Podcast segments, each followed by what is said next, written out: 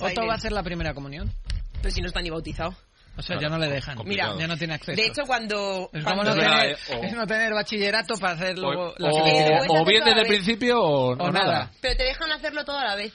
¿Toda la vez? Sí, o sea, él podría de repente eh, bautizarse y hacer la Porque primera comunión. que, que le hiciese con un loca mi coño Con un loca mi coño. Sí. Mira, mi con mi abuela he te- yo tenía unas discusiones con esto porque cuando nació Otto lo primero que me decía mi abuelo es que si queríamos un regalo o el vestido de cristiandar, se llama algo así. Cristianar. El de cristianar. Y mi, y mi madre, Cristianar. y Sí. mi no madre lo tengo que yo. decirle algo a mi padre y yo, eh, mamá, pues búscate una excusa porque el vestido ese no lo quiero para nada, como no sea para limpiar la cocina. O sea, hacen, ¿cómo se- la cómo se- bautici- o sea, hacen la bautición y el, el, com- el comunizo. Te hacen una te hacen un híbrido de un dos por uno allí. El niño vestido de comunión, te echan un poco de agua en la cabeza y Te dicen, lo ya están juro, los dos. y, si dos te, y si te quieres casar por la También. iglesia también, ¿eh? Te bautizan allí a la vez. Te lo hacen todo o sea, lo que quieras. la- tú de novia te echan el agüita Y por te echan el agua, que me cago en Ah, su... ¿Te imaginas? De por haberme planchado el pelo, ahí. yo echas ahí. Hola, bienvenidos a Teorizar, tu podcast ateo en español. Estamos en el programa 291 y en el equipo reconstituido. Hoy estamos por fin los cuatro miembros. Hola, Saray. Hola, hola. Bienvenida. Muy agradecida. Y hola, eh, Andrés, que no pudiste estar la otra semana, pero está así, Estuve en cuerpo, en cuerpo espiritual. de, de cuerpo presente. y hola, Estuviste Blanca. por poderes. Hola, ¿qué tal? Blanca extremadamente afónica. Bueno, extremadamente afónica, ¿no? Que aún te oímos, ¿eh? Bueno, bastante afónica, digamos. Cascadilla, la voz cascadilla. Bueno, pues Voz de aguardientosa, nada más. no reveles los secretos. De la nueva. Para estar delatando. ¿De qué es lo que estuvo haciendo ayer? Para estar afónica. Nada, en verdad. Bueno, No. sí, Ay, qué gra- lástima. Grabar podcast, que parece ser que es lo único que hago en la vida. ¿Qué, qué fue? La, la entrevista estaba de la de la traducción de... Bueno, tuve eso, tuve eso. Y aparte, eh, estamos haciendo, terminando de grabar el especial orgullo del podcast gordo. Entonces Mm. tenemos testimonios de muchas personas de diferentes colectivos dentro del colectivo LGTBI+. Entonces, claro, hemos grabado un montón y estoy, uf, de siempre, siempre hay que tener el agüita cerca para esas cosas. Y cosa que, por cierto, seguir hablando que voy a por agua. Muy bien. bueno, eh, Saray, tú eh, como sección quieres hacernos, que va para largo, porque esta va, va a tener muchos capítulos, eh, el lío que se ha montado en Colonia con eh, los abusos sexuales dentro de la Iglesia Católica, que están... Claro, eh, Alemania es un país serio y estas cosas cuando, cuando se ponen a hacer las cosas las hacen, no como aquí en España que se nos queda todo a medias. No, no, no. Aquí, pues, eh, pique se extiende. Es un. eh, a- arropa a un sector muy grande de la Iglesia Católica aquí en el país y eh, se le están perdiendo una cantidad de miembros grandísima. Eh, siguen saliendo cosas. Ahora mismo salieron ayer o antes de ayer más noticias de muchísimos más casos. Sigue creciendo este caso. Eh, hay, se han pedido consecuencias, se han tratado de dar, de, de hacer cambios, pero todavía siguen sin pasar cosas concretas y eventualmente empezaré a contar de todo lo que está pasando aquí con ese caso de, de Colonia. Bueno, no sé si todo el mundo lo ve igual que yo, pero se nos ha cambiado la visión que estamos como en una escalera, solo las cabezas. ¿Alguien lo ve igual? Así todo fui, yo fui. bien. Sí, no sé quién ha hecho eso. Yo no tampoco. Son cositas Fui de yo, las- fui yo, fui yo. Lo. Ah, vale, vale. Qué susto. Estaba jugando con estas visualizaciones del Skype. Como digo, que estaba diciendo antes de empezar el podcast, yo con Microsoft tengo pelea a muerte, entonces todos los botones que veo aplasto. Te corta la cabeza. Así, Sí, sí. Sí, como no tengo pelo, pues la cabeza también me la cortó. ¿Para qué si no tienes pelo? ¿Para qué quieres cabeza? Bueno, eh, esto, ibas diciendo, eh, Saray. Eh, pues sí, que es un, es, es un caso muy, muy grande con unas repercusiones grandísimas en el país. Eh, siguen saliendo casos y, y se sigue ramificando. Y cubre no solamente la, lo que es colonia, sino ya tiene repercusiones en todo el país y eventualmente entonces empezaré a, a dar el, eh, a presentar todo, todo, lo que está pasando y, las consecuencias graves que está teniendo para, para la Iglesia Católica aquí en el país. Porque allí funciona, como nos contaba Kirkigan que pasaba en Suecia, que si tú tienes que declarar de una religión para que una parte, bueno, se te cobra un extra en los impuestos para sufragar a esa religión, ¿no? Sí, le, eh, te lo descuentan automáticamente de tu salario y, y entonces hay mucha gente que lo paga y verdaderamente ni lo piensa, pero eh, lo, que, lo que le ha traído este problema es que ha habido una cantidad masiva de personas que han abandonado la iglesia. ¿Qué pasa? Para tú hacerlo tienes que sacar una cita. No es así que digas, pues aquí, eh, pues si tienen tele ahí se ve. Uh, y el problema llegó a tal punto que no daban abasto dando citas para que tú pudieras ir a, retirarte de la iglesia. Y literalmente la, el event, la compañía Eventim eh, está en otros países de, de Europa. La, de esto para ti, para... no me suena de nada, pero igual está en otros países. Es una compañía que se dedica a, a todo lo que es eh, boletos para conciertos y ese tipo de cosas que los puedes comprar online. Un portal. Aquí está entradas.net. Sí, eh, un equivalente. pues esta gente... también otro, Tic Tac Ticket, algo así. pues aquí vendría a ser, el, aquí el equivalente es Eventim y pues como en este por ahora no tiene muchísimo que hacer, pues llegó el punto a que tuvieron, le dieron el trabajo a Eventin para que les tomara el proceso de las citas para que la gente se pudiera retirar de la iglesia. Pero eso es poético. porque no daban, a, sí, no daban abasto, no daban abasto. Eso, y, y pues, ahora, mismo no sé cómo anda lo de las citas, pero llega un punto que Ventin fue el que se encargó de, darte la cita para que pudieras ir a decir, ah, pues ya del club no, no quiero saber nada. A ese punto. ahí tendrás mucho para contar, muchas semanas. Sí, bueno, eh, este es el último programa de, la temporada, ahora nos tomaremos un par de meses de descanso, eh, verano, ¿no? Eh, como solemos hacer. Y eso, ya a la vuelta ya entrará más a fondo. No, mm, has traído así nada más preparado, nada más profundo de momento. Que lo, mi intención eh, era mirar lo ultimito que salió, pero el asunto es que tengo que poner también un poquito del trasfondo. Y entonces lo que me pasó fue que las dos horas que tenía esta tarde programadas para esto se me fueron en otra cosa. Y como estuve de vacaciones la semana anterior, pues esta semana trabajé como si me gustara. Así es que no tuve tiempo de nada. Pues nada, eh, a la vuelta eh, arrancaremos con esto porque lo comentamos la semana pasada, sacamos la, noticia de que el cardenal Marx, que se llama, eh, allí en Colonia, había renunciado al puesto como una forma de forzar a que los obispos se planteasen que tenían de verdad que meterse en el asunto a fondo. Un cardenal que llevaba, según tengo entendido, alrededor de un año en el, en el puesto, o sea, él no había estado durante el tiempo de los, de los escándalos, no había estado en esa diócesis, claro, él estaba en otra, que también puede salir mierda de allí porque por todos lados. seguro o sea, y, a una diócesis que algo encontrarás. Y a última hora no le aceptaron la renuncia o sea que mm. se, se, lo tiene que fletar por el momento quiera o no quiera. Sí, sí. esto es como un chiste muy machista que se contaba dice cuando llegues a casa dar una bofetada a tu mujer tú no sabes por qué pero ella sí pues con las diócesis pasa lo mismo tú busca Es increíble, pero sí, esos chistes se contaban y no se contaban hace tanto, porque yo lo recuerdo perfectamente. Pues con, las diócesis pasa igual. Tú busca, que ellos no saben qué es lo que vas a encontrar, pero no, al revés. Tú no sabes lo que vas a encontrar, pero ellos, ellos sí. ellos sí lo están escondiendo. Sí, sí, sí.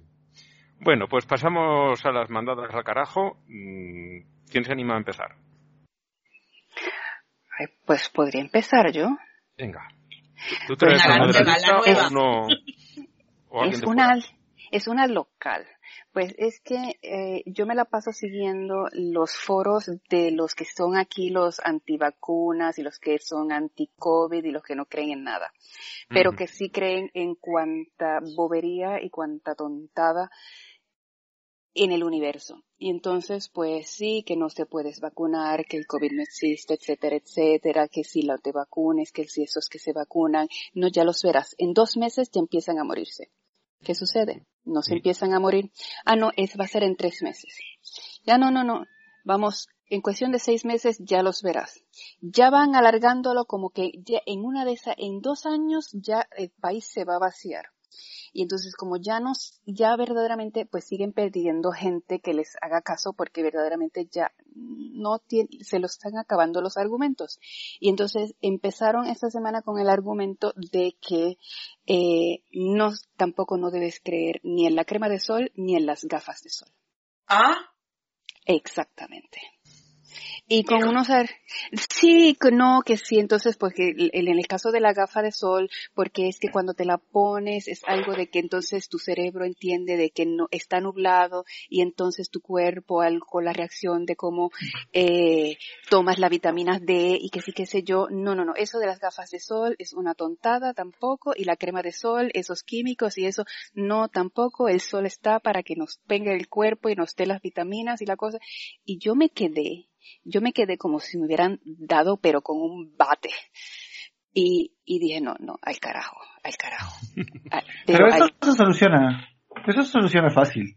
Yo hago una invitación abierta a todo este grupo de gente a que vengan a pasar aquí en Ecuador unas dos semanas y que se sienten en el, en el tráfico quiteño del mediodía sin bloqueador y se den una vuelta por el centro histórico y si quieren se vayan a la playa también. que se si vayan a la playa. bien, Claro, y si regresan bien, Y Yo recuerdo, Pues es la primera vez donde yo en, en Ecuador, para ir a la playa, nos pusimos desitín en los pies. No, sé- no sé Es- qué aquí el sol, Nunca lo aquí el había sol te hecho. saca la recontra mierda. Sí. Sí, ver, Pues eh, esa que es la Estáis en, en el Ecuador. sí. Algo se es- tiene que notar. Literal. Porque Yo cuando- en algún cuando sitio estuve en el sol Tanzania- cae a plomo es en esa zona. Cuando, cuando estuve en Tanzania flipé porque es que incluso los días que estaba nublado, es que, eh, y yo me echo crema siempre, eh, pero da igual, o sea, te la tienes que estar echando continuamente. La resolana Porque- es brutal. Sí, sí, Sí, sí, sí, es sí. brutal, es brutal. Sí, y, y lo están diciendo, son unos señores alemanes que son los segundos más blancos que te puedes encontrar después de los ingleses.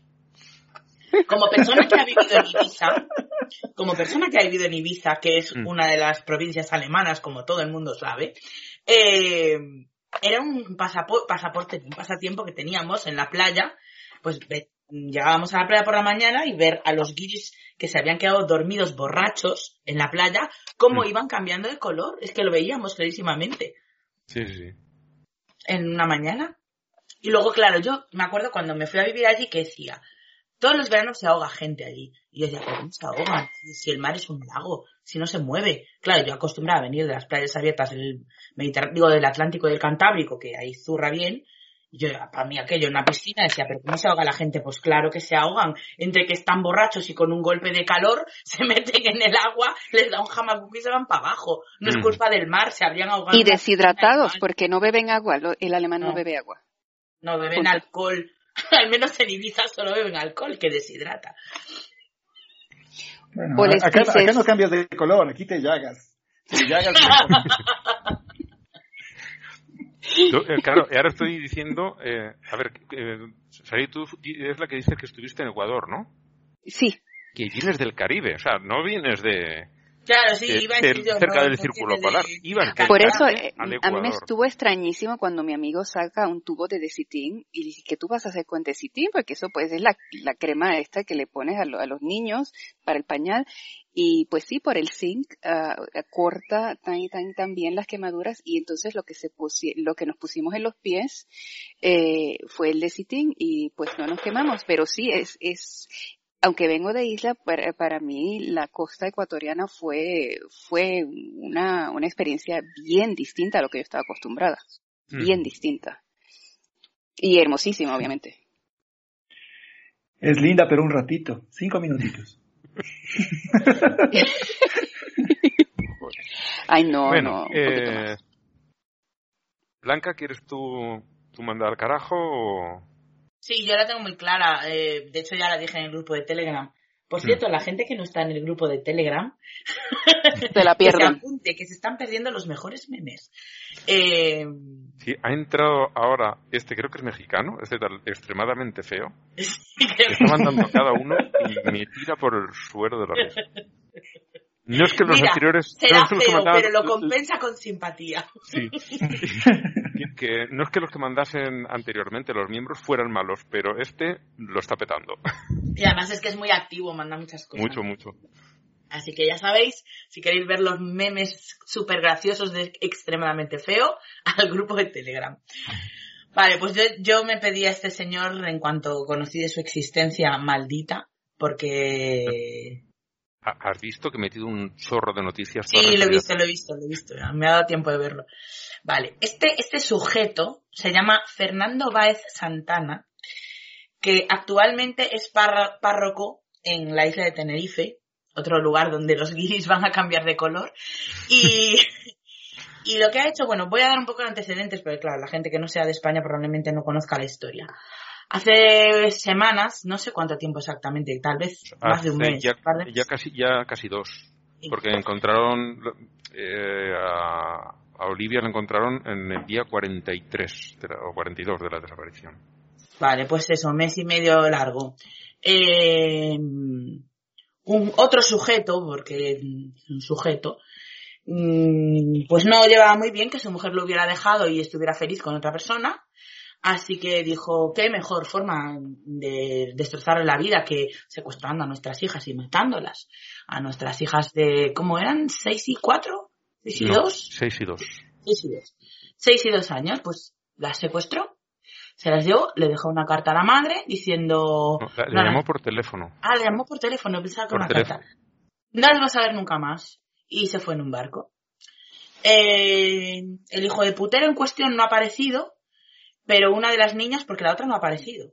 Tampoco. Una de las niñas apareció dentro de una bolsa de lona a mil metros de profundidad, eh, lastrada con un ancla.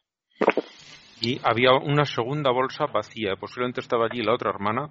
Y sabe No. Dios. Por cierto, la niña murió ahogada, o sea, la tiró viva. Sí, sí, la- eso, eso no lo tenía yo muy claro, eso si se había ahogado o no.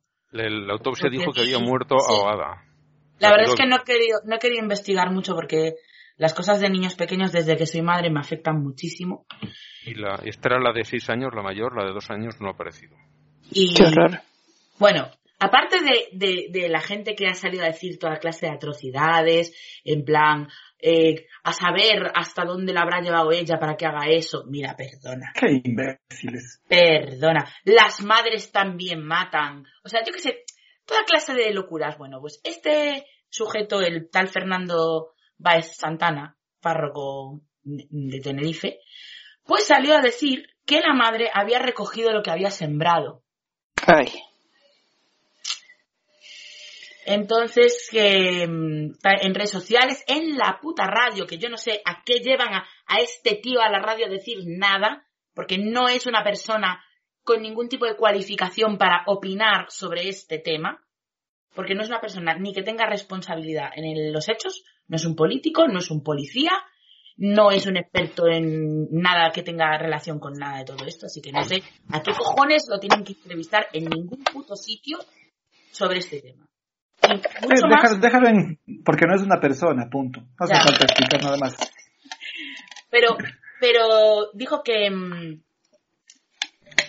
Espera, espera, es que lo, lo voy a, lo voy a leer. Las niñas estarían vivas si la madre no hubiera roto el matrimonio, porque antes el hombre aguantaba a las mujeres aunque se volvieran locas. Así son. Y que la madre, al buscarse una nueva relación, le estaba robando a las niñas a su padre. El señor que había, la había agredido a ella, había agredido a su pareja, que ese señor ni siquiera tendría que tener derechos a visitar a las niñas. Eso ya para empezar. Porque un maltratador no es un buen padre. No puede serlo. Aunque no les pega a las niñas. No lo puede ser. Eso ya número uno. O sea, yo es que ya les No les quitaría... pega a las niñas todavía. Todavía, o Porque- que se sepa. Sí, porque si empieza por la madre y al final termina también pegando a las niñas. Pero es que además es igual, o sea, violencia psicológica la están sufriendo, porque aunque no la ejerciese contra ellas, que seguro que la ejercía, simplemente ver eso ya es violencia psicológica para las niñas. Entonces, ese señor ya no tenía que tener acceso a sus hijas en absoluto. Porque si aquí de lo que se trata es de proteger los derechos de la infancia, por encima del derecho de las niñas a ver a su padre, está el derecho de las niñas a no verlo, cuando es un puto delincuente. Pero bueno, ya vemos lo que ha pasado. Total. Que Pero bueno, en- estás- A ver, perdón, sigue, Sí, sigue. sí, es que hay más, hay más cosas, espera. Sí, sí, sí. sí. Y que se extiende. Y claro, mm, obviamente el, el... Es que me sale en inglés el uproar, el clamor de la gente contra esta escoria eh, obligó al obispado a hacer algo. Eh, primero el obispado se desmarcó, fue en plan, bueno, este señor es cura, pero no representa la opinión de la Iglesia Católica. Eh, y luego al final, pues la gente siguió cabreada y lo han apartado de sus labores. Eh, claro, de cura no lo pueden quitar salvo que lo excomulguen, porque un sacramento es como un diamante para siempre. Entonces, lo habrán, apartado, lo habrán apartado de sus funciones de párroco, pero cura seguirá siendo. Y sabe Dios, cuando pase el susto, lo volverán a poner. Porque es que este señor, que esto lo acabo de ver ahora, que lo encontró Ángel, yo no lo sabía, ya ha tenido otras actuaciones estelares, entre ellas organizar una excursión mm, tan bien organizada que acabó en la muerte de una persona. ¿Mm? De, un- de una de las niñas a la excursión. Una joya. O sea, pero bueno, tiene más cosas, ¿eh? No voy a ponerme aquí a contar todas las movidas que tiene. Pero vamos, en plena ola de, colo- de calor extremo, en verano, a mediodía, sin formación en montañismo, sin prevención de riesgos, sin botiquín, sin agua, pues Sin ahí- bloqueador solar, sin gafas. sin nada, sin nada. Y además, sin zapatos y haciendo el pino puente, llevó a la gente ahí de excursión y al final, pues nada, murió una niña. 35 evacuados y una niña muerta. Qué hijo de puta. Que dijeron, di- dijo que simplemente se encontraba mal y, y estuvo 21 horas hasta que rescataron el cadáver. 21 horas a su lado porque podría haber pedido ayuda mucho antes, pero no lo hizo. Y este señor sigue en una parroquia. O sea, ya solo por la negligencia criminal, eh, este señor en una parroquia hay niños que van a la catequesis, que se hacen a... Ya al ratito lo transfieren y ya. Claro, es que no... Dice, si esta chica no me avisó de lo que le ocurría, el problema no es mío, comprende palabras textuales. Ah, ¿Y quién era el adulto? Ah, no, él no, claramente. No, definitivo. Según el calendario, él, pero solo según el calendario. Así que nada, a este hijo del grandísimo putero, pues lo vamos a mandar al carajo, porque no sé si lo querrán allí, pero lo vamos a intentar. Sí, sí, se lo ganó. Seguro lo Y mandan a bueno. Andrés, tú tienes, si no se puede mandar al extra carajo, como el- uno de los últimos memes que ha mandado. al, al infierno, infierno.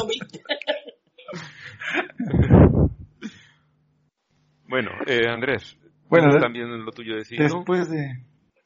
Sí, sí, sí. Este...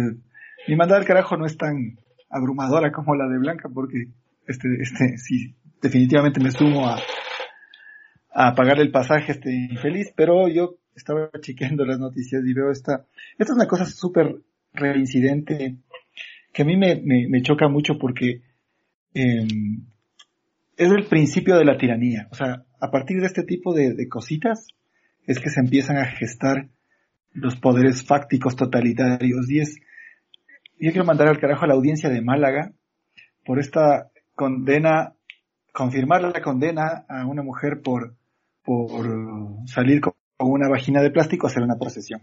O sea, esto del, de la ofensa a los sentimientos religiosos, a mí, como bien sabiamente dirían en México, me chinga. Porque no tiene el menor grado de sentido por un lado, pero por otro, es como digo, la puerta al totalitarismo si es que nos empiezan a arrebatar la libertad de expresión de una manera tan tajante, ¿en qué terminamos? Una cosa es los hijos de putas que, que hacen una, una determinada canallería como el que hablamos hace un momento, que ya es un tipo disfuncional, está mal, pero que una cosa como esta se institucionalice y sea parte de un entramado social y de la forma en la que supuestamente tiene que funcionar la sociedad, a mí me espeluzna, me hace parar los pelos que no tengo de la cabeza y digo, ¿qué le pasa a la gente? O sea, ¿qué onda? O sea, esto además fue en 2013, ¿no? En 2013 esta señora hace la procesión con, con, la, con, con su coño insumiso, sale feliz a protestar y bueno, estos abogados cristianos que ya les conocemos desde hace bastante tiempo, que son campeones en, en atentar contra la libertad de todo el mundo menos, menos de su querida y santa iglesia, entablan una demanda y ahora, en 2021, o sea, ocho años después, aparece la ratificación de la condena en la que ella tiene que pagar 2.700 euros y no sé qué nomás. Entonces, digo, ¿qué onda? O sea, no hay cómo salir con un pedazo de plástico porque a los señoritos que se ofenden eh, les molesta, entonces hay que callar la opinión de los demás. A mí esa nota me, me realmente me saca de, de, quicio. Yo digo, sí, puede haber cosas muy terribles, pero esto es institucional, esto es, es a nivel estatal, a nivel jurídico, y ahí es cuando, no sé, no, no puedo yo con estas cosas. Esto, que, al final los abogados cristianos lo van a perder, porque esto es la audiencia provincial, ha habido un, un juzgado anterior que, que, ha hecho ya un juicio, eh, salió no, la condenaron, ella recurrió al siguiente escalón, que es la audiencia provincial. Aquí ha vuelto a perder, dicen que sí que tiene que pagar. Ahora le toca ir al Tribunal Superior de Justicia de Andalucía, donde no sabemos lo que pasará, pero el Tribunal Supremo ya ha tumbado varias condenas iguales y esta, si llega al Supremo, la volverán a tumbar y le tendrán que devolver además a ella el dinero que se ha gastado en abogados. Abogados cristianos está perdiendo una tras otra todas las todas las demandas que interpone, las está perdiendo todas, pero es gente de muchísimo dinero, de muchísimo dinero aquí en España, y no solo eso, es forma parte de una red enorme a nivel mundial, eh, que, por, ejemplo, está allí Steve Bannon, está el, cabecilla aquí en España es eh, un señor llamado Jaime Mayor Oreja, que eh, se oponía para que te hagas una idea de su catadura moral, se oponía a las negociaciones que llevaron al final de ETA, de la, organización terrorista, no quería de ninguna de las maneras que, se negociase y que no se acabase ETA. No quería. Pero ni con el PP tampoco. No, no, no, no, no, no, no quería de ninguna manera, porque él era propietario de una empresa de escoltas a la que contrataba todo el Partido Popular y algún que otro partido más.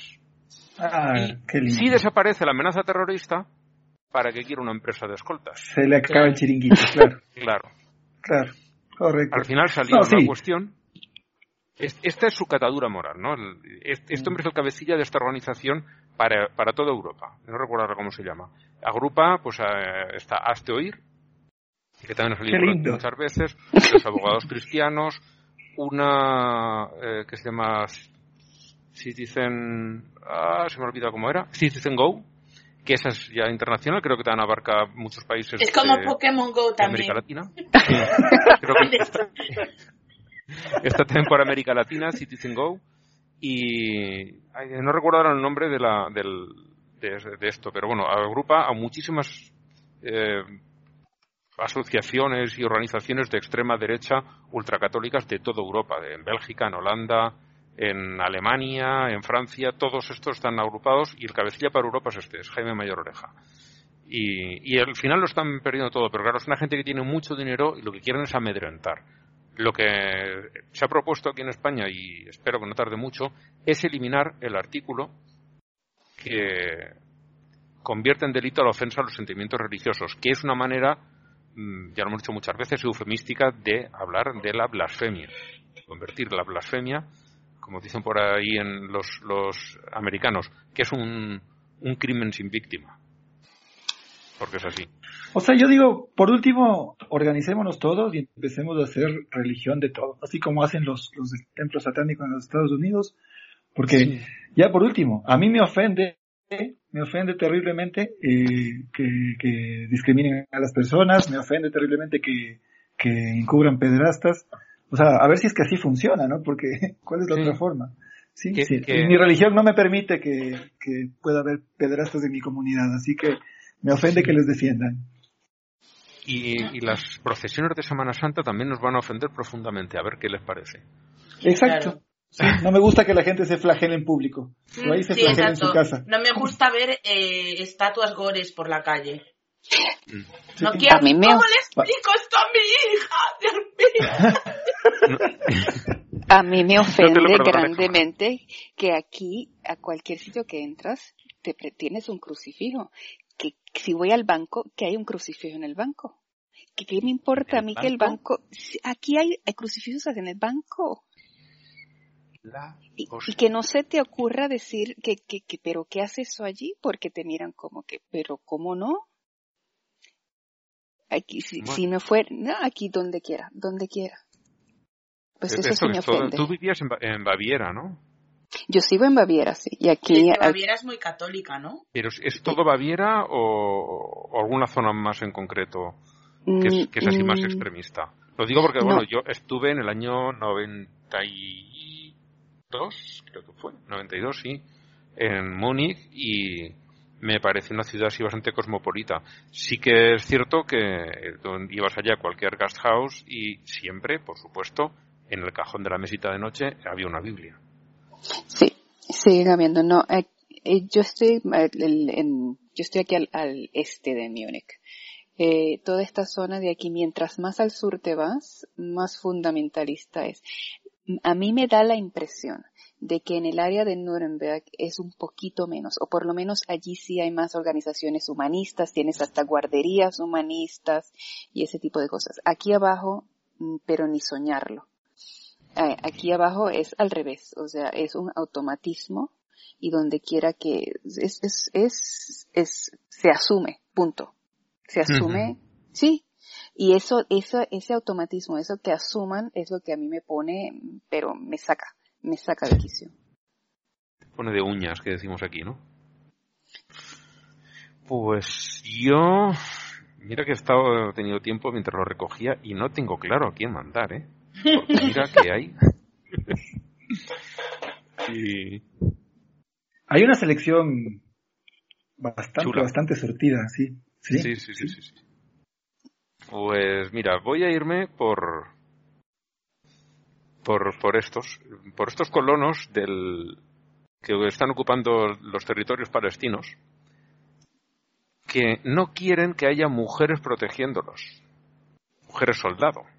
Quieren que vayan varones. Y si no, contratan una empresa, pero se niegan a que vayan mujeres a protegerlos porque, claro, eh, para un judío mm, ortodoxo, eh, la mujer va a seguir siendo siempre inferior al hombre y no pueden admitir que sea una mujer la que sea responsable de la seguridad de ellos, que son señores.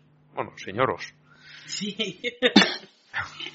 Como digo yo siempre, el señor es transversal. Puedes Sí. ser mujer y ser un señoro.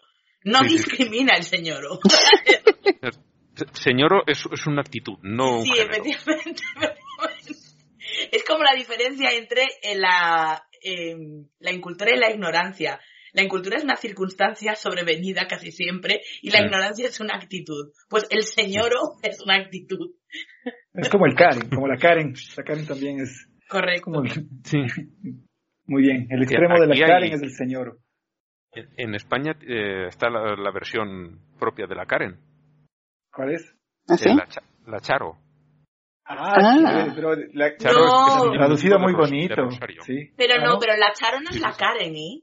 Charo es un insulto de, de los incels y de los fachas a las señoras como yo. Ah, Ah, No, Una no, no. Charo es una señora cuarentona o más, divorciada o sin pareja y feminazi y resentida. Eso es una Charo. No sé, yo lo- lo- cuando vi la definición no era exactamente así. Era. Pues habrá ido derivando, pero vamos, a mí me han llamado derivando. Charo así de veces. Así de veces. Bueno, es sencillo, solo hay que ver si es que hay memes de Pepe de la Rana diciendo Charo y si es que sí, pues, hay que descartar. No sé dónde viene Pepe la Rana. O sea, sé quién lo usa y sé su significado, pero no conozco su origen. Bueno, se supone que el ilustrador ori- original le tuvo que decidió matarle hace unos años por justamente para desestimar toda esta aplicación que tiene la gente, ¿no? O sea, la comunidad decidió darle este, este giro facho en 4chan hace tiempo, pero no, no, es, no es que originalmente se lo creó para eso. Eso es- eh, yo me Los acuerdo haber leído el artículo, pero olvidé todo, pero sí recuerdo eso de que decidi- eh, habían decidido que lo querían eliminar porque se había desviado completamente de lo que se supone que fuera. Pero ya eso es todo lo que acuerdo.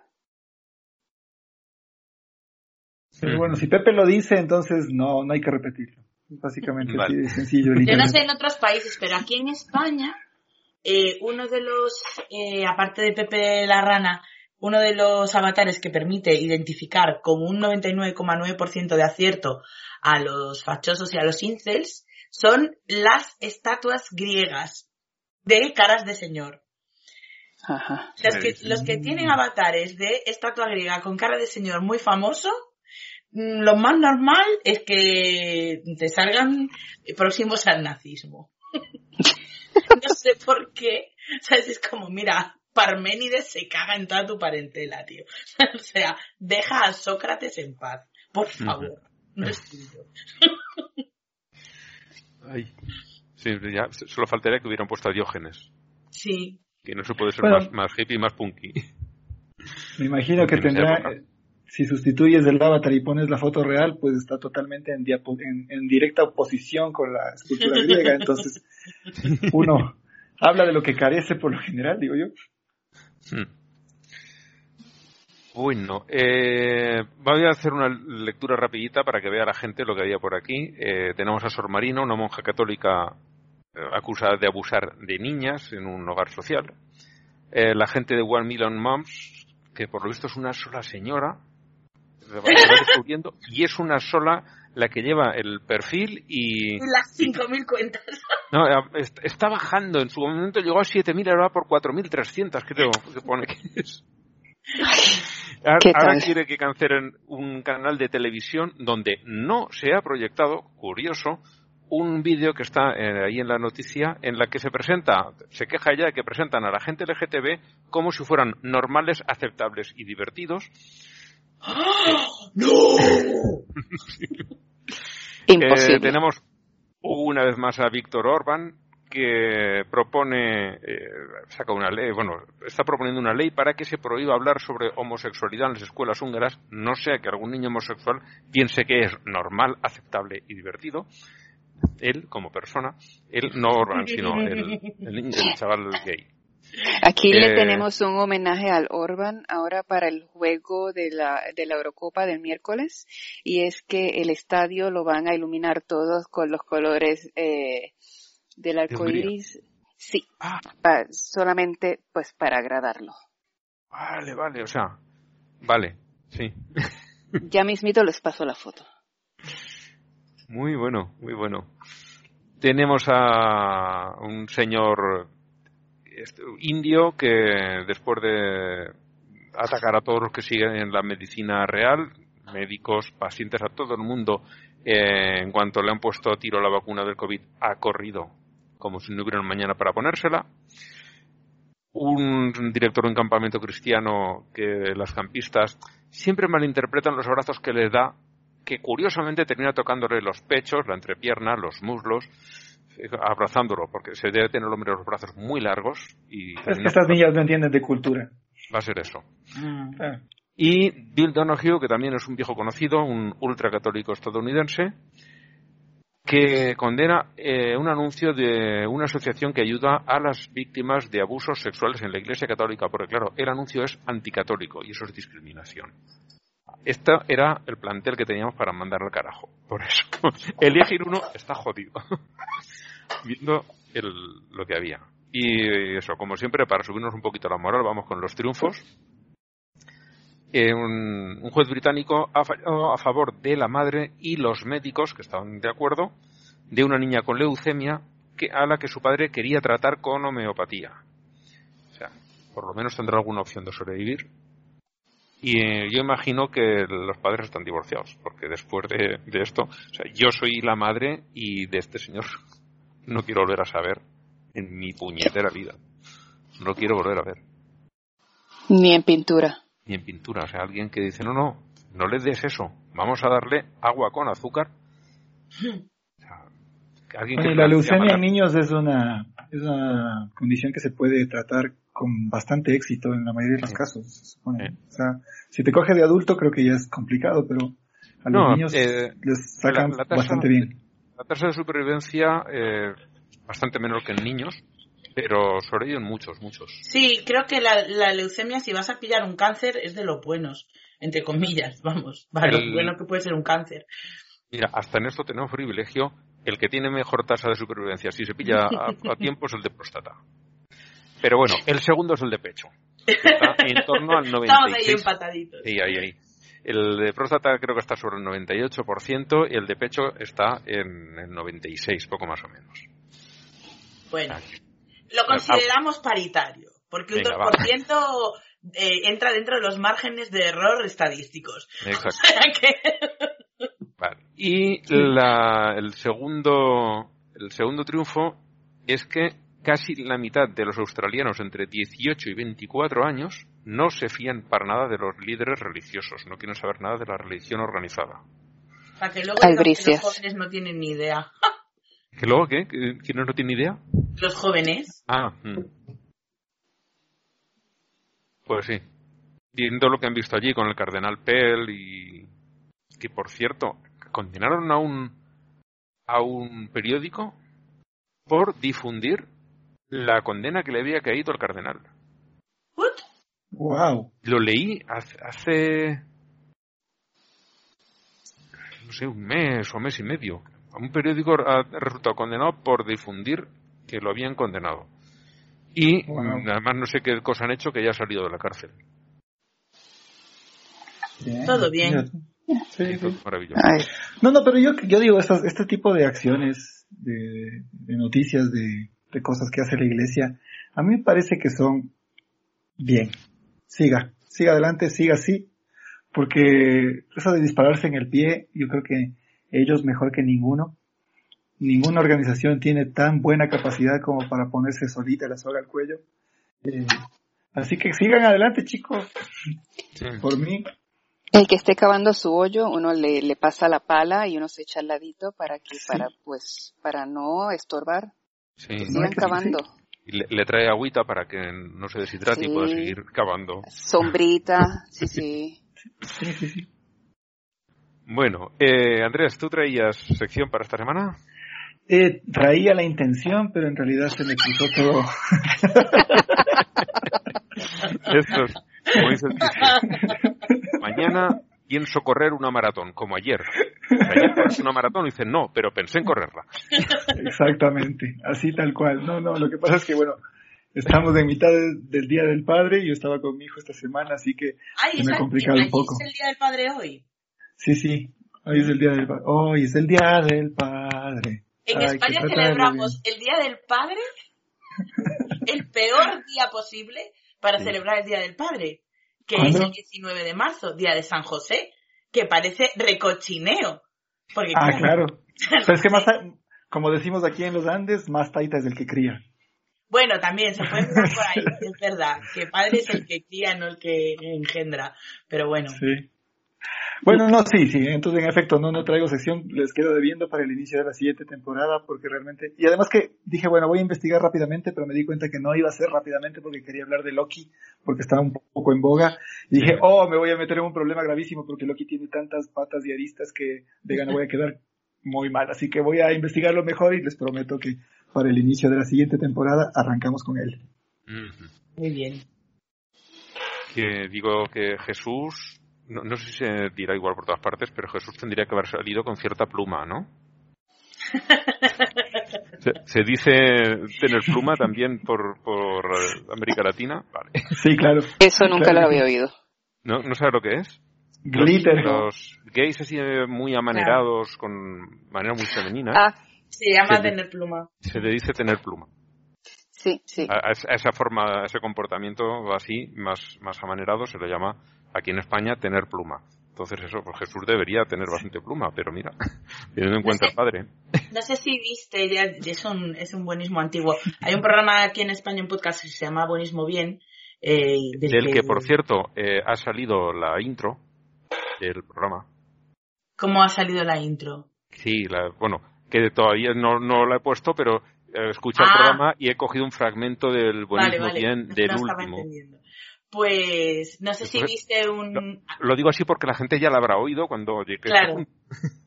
No sé si oíste una vez que Nar contaba que, que ya tenía su versión de lo de Jesucristo y que decía que, que José y María eran muy amigos, que María era un poco casquivana y José era un poco marica.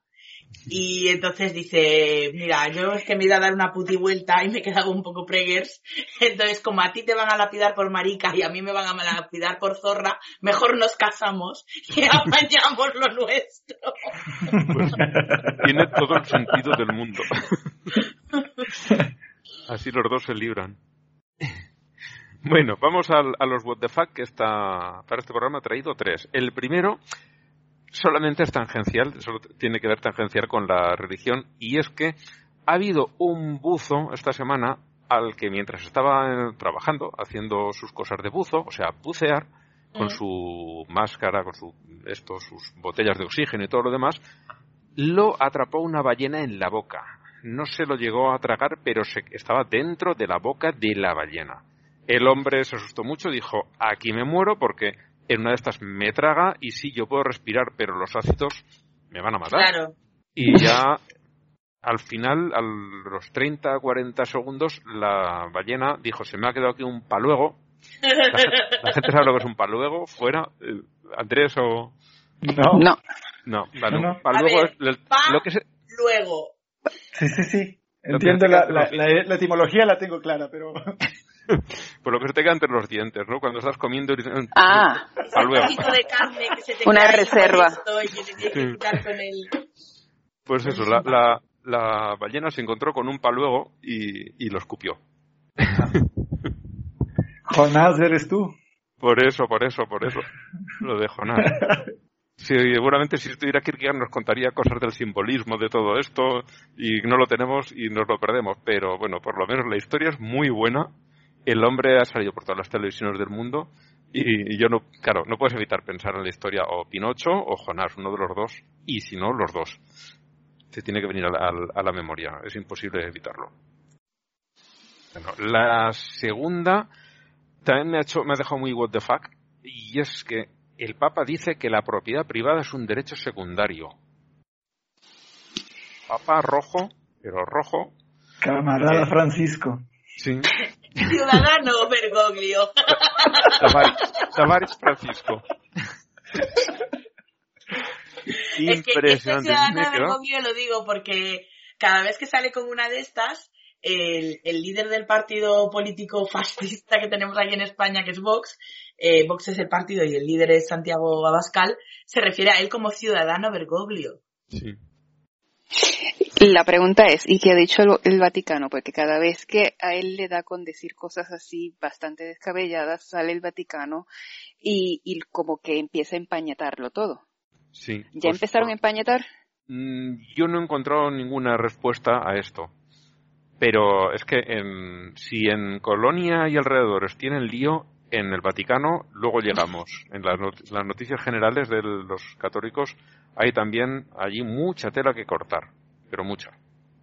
Entonces posiblemente no hayan abierto todavía la boca por, bueno, aquí un- en los 80 hubo un político español que dijo eh, acerca de, de gente que dentro del partido eh, eran más o menos disidentes y dijo una frase que este es andaluz de allí dicen no digo nada y te lo digo todo dijo el que se mueve no sale en la foto y todos entendieron y se acabaron las disensiones dentro del partido ¿Vale? Yo Pues, quería, eh, sobre lo que ha pues- dicho... Perdona, perdona, te he cortado, pensaba que habías terminado.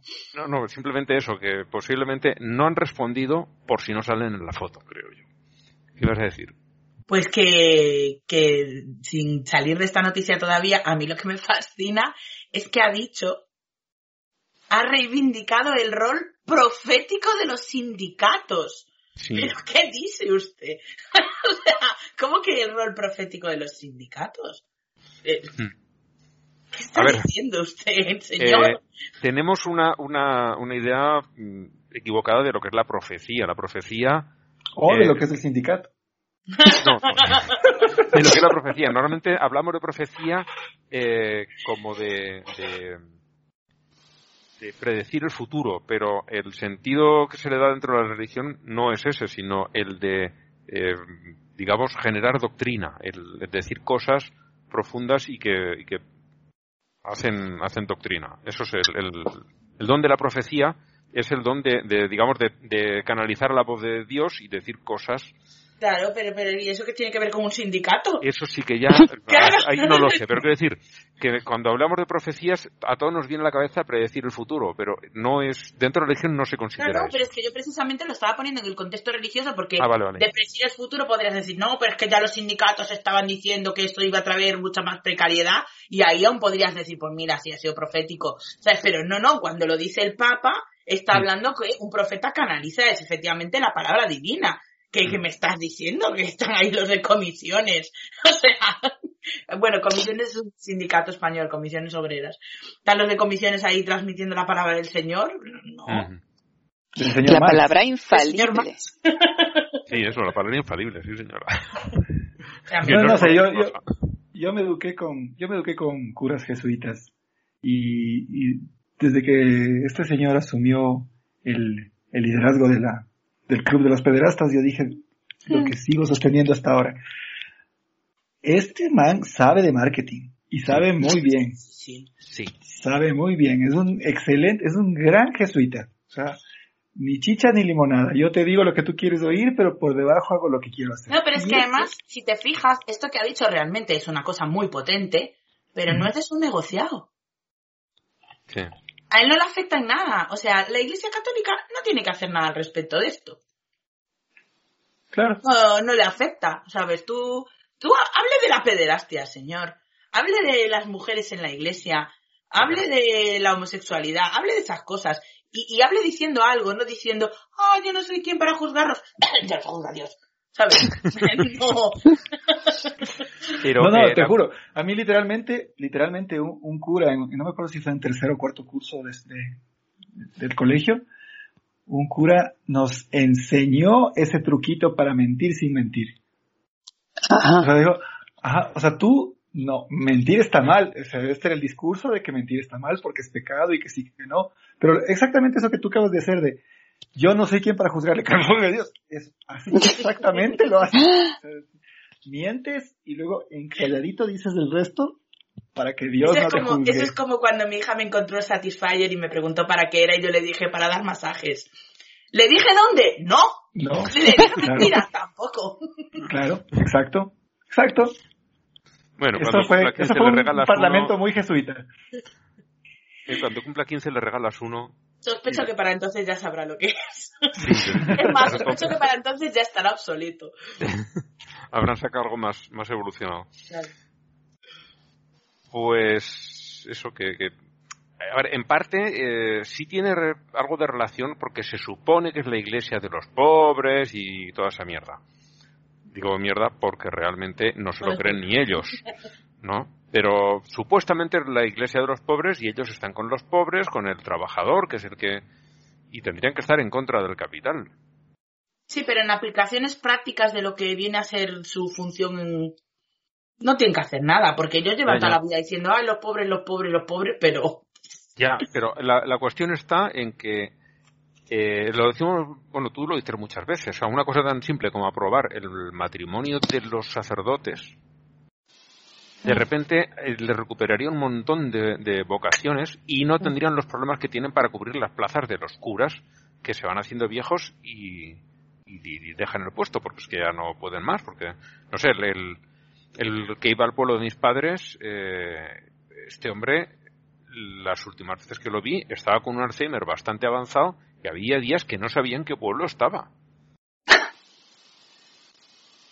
Y ahí lo tenían el hombre dando misa, un hombre que eh, en cualquier momento podía abrir la Biblia y no saber qué libro tenía entre manos. Le podías cambiar la Biblia por el manifiesto comunista y te lo hubiera leído tan ricamente. Harry Potter. 77 monos. Mira, sin ser yo nada de eso, eh, es decir, no soy yo defensora de los curas, pero me parece que atenta contra los derechos laborales y ya casi humanos, eh, tener a una persona de esas edades, o sea, ¿por qué un cura puede seguir currando hasta los 90? Sí, pero a ver, si él no se quiere ir, ¿Cómo obligarlo? claro. Bueno, no sé, a veces hay cosas, mi abuelo no quería dejar de conducir y tenía que dejar. Porque Sí, bueno, era un en el- en para mi él y para los demás. En mi pueblo había un hombre que eh, si eras de fuera, o sea, ya sabías qué coche tenía, tenía un, un Citroën, un dos caballos, y cuando veías un Citroën dos caballos sin conductor, era él. Era muy pequeñito. y la gente de fuera se quedaba toda asustada mirando el coche, y el hombre iba allí. Y ya con 90 años iba por dentro del pueblo, pues a 15, 20 por hora, no iba a más, entorpeciendo el tráfico de todo el mundo, había tenido varios accidentes, le habían quitado el carnet y tenía que perseguirlo la Guardia Civil, la- una de las policías que tenemos aquí en España, tenía que perseguirlo para obligarle a bajar del coche, pero en cuanto se descuidaban ya volvía a tener las llaves del coche y seguía conduciendo por ahí. Y el hombre no estaba, pero se negaba también. Intentaron quitárselo, pero es que no había manera. Ah, Me imagino que al final se murió y bueno, tiene que haberse muerto hace muchos años, porque ya si no Mi tendría abuelo, de hecho, 120. mi abuelo, de hecho, siguió conduciendo cuando ya no le renovaron el carné. Él siguió conduciendo hasta que un día lo paró la Guardia Civil. Por suerte no le pidieron el carné, pero ahí se giñó y dejó de conducir. Este hombre no, este lo habían parado 50 veces. O sea, este lo paraban tres veces por semana. Porque sabían quién era y lo iban a buscar y veían el coche, los dos caballos de este hombre, ya se lo conocían. Ya hasta otra vez este hombre y lo paraban, pum, decía, oiga, tal, ya ni lo multaban, ¿para qué? ¿Para qué le van a poner una multa? Si es que no, no servía para nada. Y, pero le- lo hacían bajar del coche, la familia venía a buscarlo, y "Ay, no le dejen las llaves. No, es que nos las, eh, las dejamos escondidas, pero las encuentra. Y, no, hombre, no, no, o sea, no los escondes bien, tú se las dejas a mano para que el hombre vaya por ahí, claro.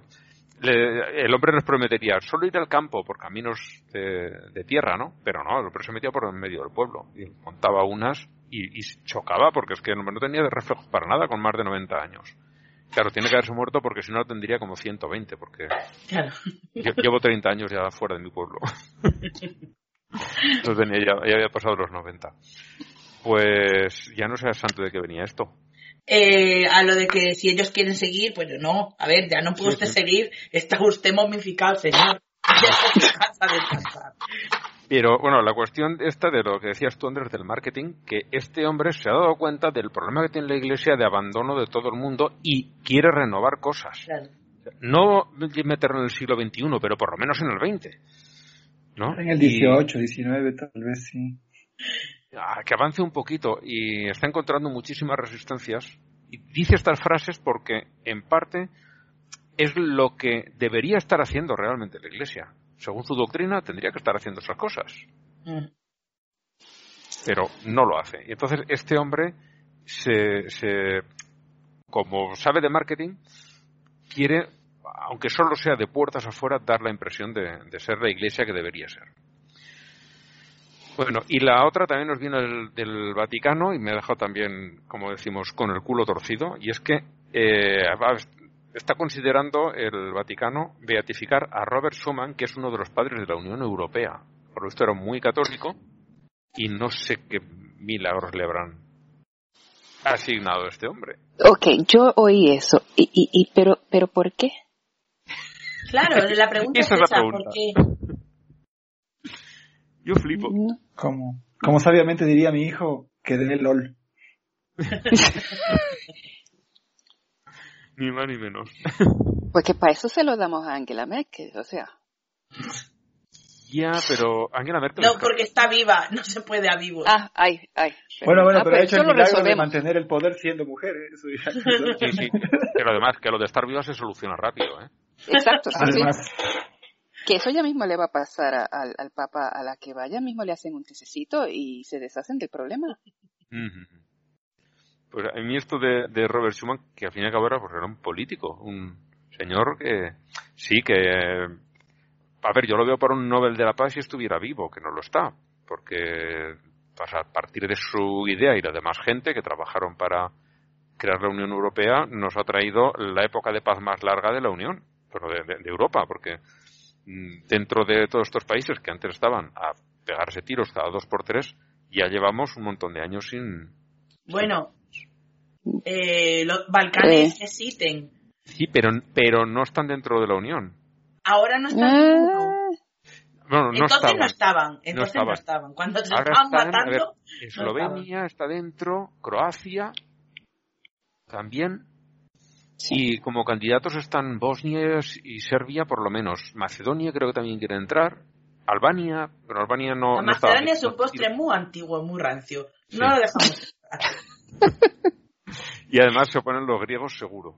Es- Con tal de dar por culo, los griegos. Lo que sea. Bueno, eh, pues ya hemos visto los, los what the fuck. Eh, dentro de los premios Paulo Coelho, somos cuatro y he traído tres. O sea, mm, complicado que, bueno, sí, podrían ser dos y dos. Sí, podrían ser dos y dos, sí. Ah. Bueno, vamos a ello. El Veamos. primero eh, son unas personas anónimas, porque no han dicho he sido yo, eh, reclaman a un ayuntamiento británico que por favor haga algo contra las abducciones alienígenas que están pasando. no, no, no, no. Abre la foto, o sea, abre la noticia y verás la foto del cartel. Tengo, tengo que decir, tengo que decir que hay un factor que me va a dificultar un poco votarles a los más tontos porque ellos mismos se han dado cuenta y se han hecho anónimo. ¿Sabes? O sea, que tontos de todo no son. Porque ya se dan cuenta de que deben proteger su identidad. Entonces ahí esto les da un punto. Pero bueno, vamos a ver qué Tres pasa con este abducciones alienígenas aquí en una semana. ¿Cuándo va a hacer algo el, el, el concello? El concello. el, el El municipio. ayuntamiento. Impresionante. Es que nadie va Ah. a pensar en los niños. Sí. Digo, y pues, y, y, y, y cómo les fue? ¿Hubo entrevistas, fotos? Hay una foto ahí del cartel, pero... Ah, bueno, a los abducidos, ¿te refieres? Ah, Sí, sí, pues, Pues ¿qué no lo dicen? sé, ¿Les porque, gusta, eh, no les la, no- gusta? la noticia creo que solo hablaba del, del cartel. Porque lo, lo llamativo realmente es el cartel. Yo Sí. la pregunta que tengo, porque el cartel pone literalmente Three alien abductions here in one week. Y el cartel está en medio del bosque, pegado a un árbol. Y yo me pregunto si se refiere a ese árbol en concreto, al bosque, al municipio. Es que no es nada. mm, ¿A lo que se fumaron? Al cartel, Al cartel mismo. Por Dios, quitar el cartel. ponte que sea una parada de. Claramente es culpa del cartel. Este, eh, se han informado eh, docenas de avistamientos de ovnis en el área ahí.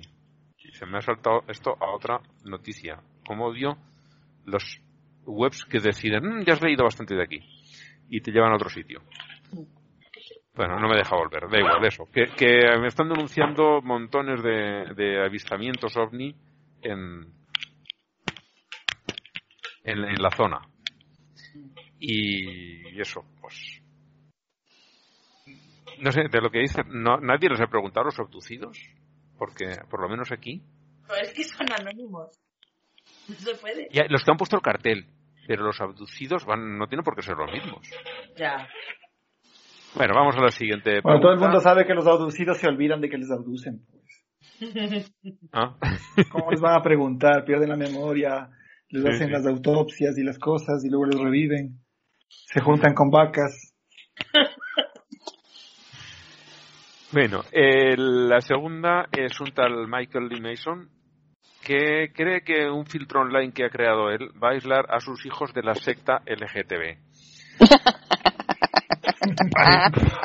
Yo creo que habría que nominarlo primero por creer en la secta LGTB y luego por lo del filtro. O sea, doble nominación. Por creer que eso va a parar a un niño que quiere enterarse de algo en Internet. Bueno, niño, si es muy niño lo parará, pero a partir de los 10 años se las saben todas y te revientan cualquier filtro que tú le quieras poner. Vamos, se bajan el, el Tor y si navegan con Tor. Y si quieren enterar de algo, te digo yo que se, que se enteran. El filtro es para él.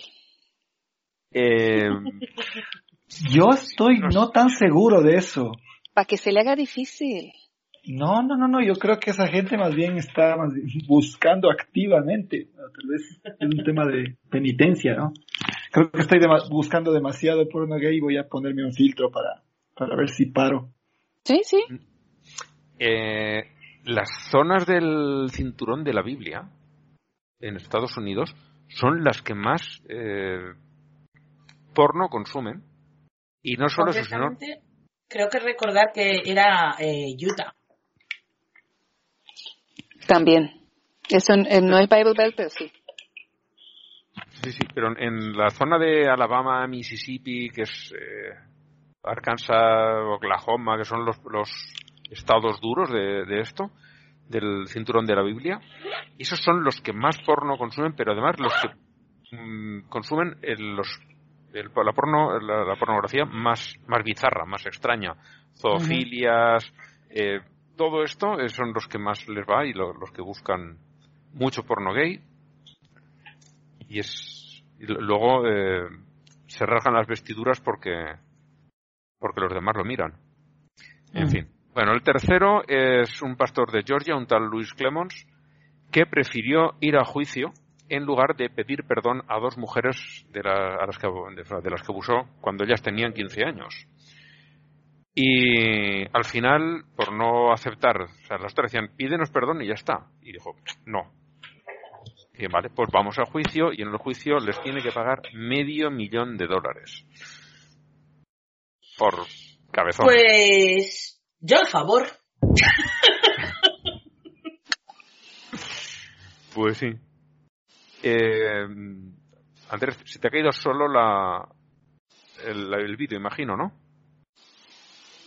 Sí, lo que pasa es que estoy con un poquito de lag y creo que soy yo el de la conexión mala, entonces me, me quité el video para, para que no haya problemas. Vale, vale. Ok.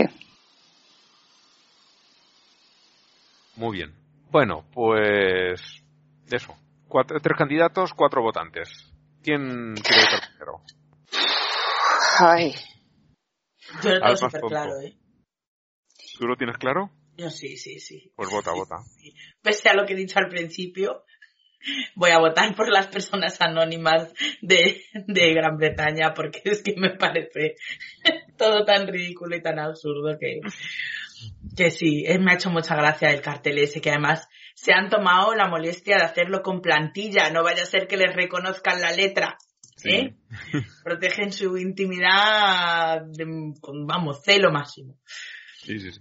es que tienen que estar tan aburridos los pobrecitos como para revivir una, una cosa como esos abductions. No sé, está, está, está, bast- es triste, es triste que tengan que recurrir a tal cosa. Ay, pero Pero pues yo- sí, tres en semana, pues sí, pero ¿por qué no cuatro o dos? Sí.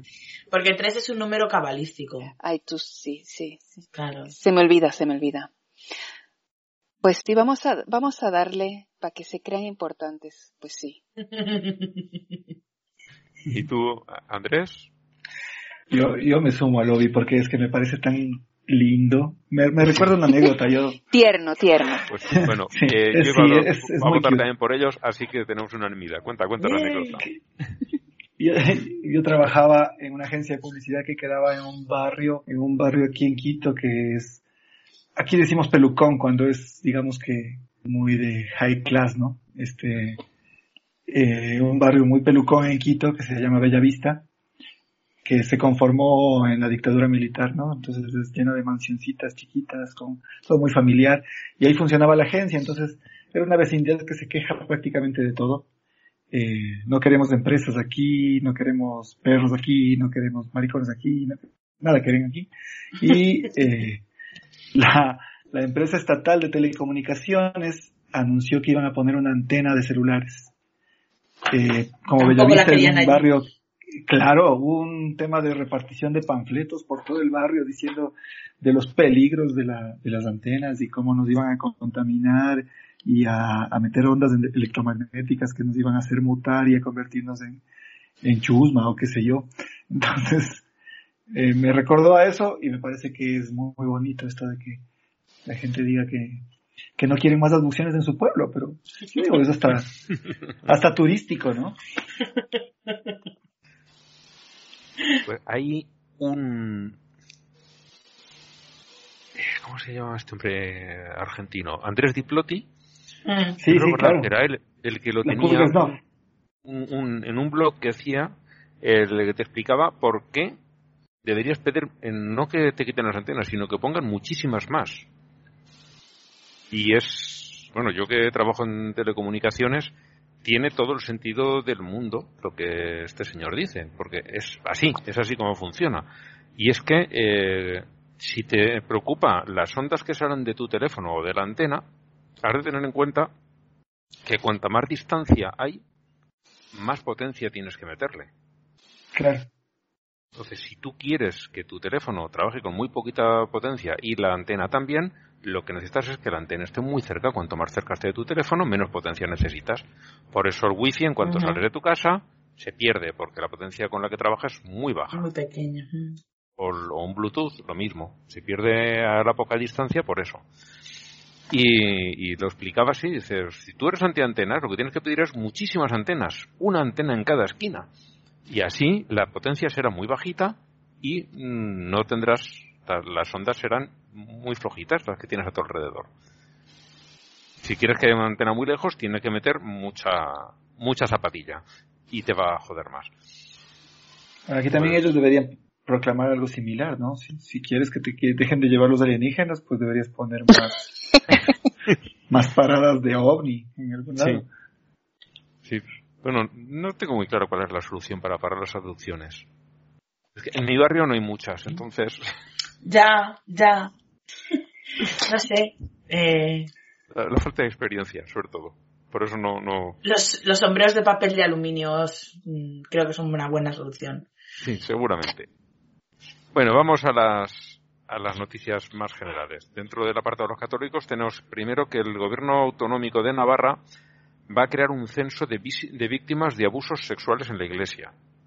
Esto, para quien no conoce eh, la realidad española, es bastante llamativo porque Navarra es una de las comunidades más profundamente católicas.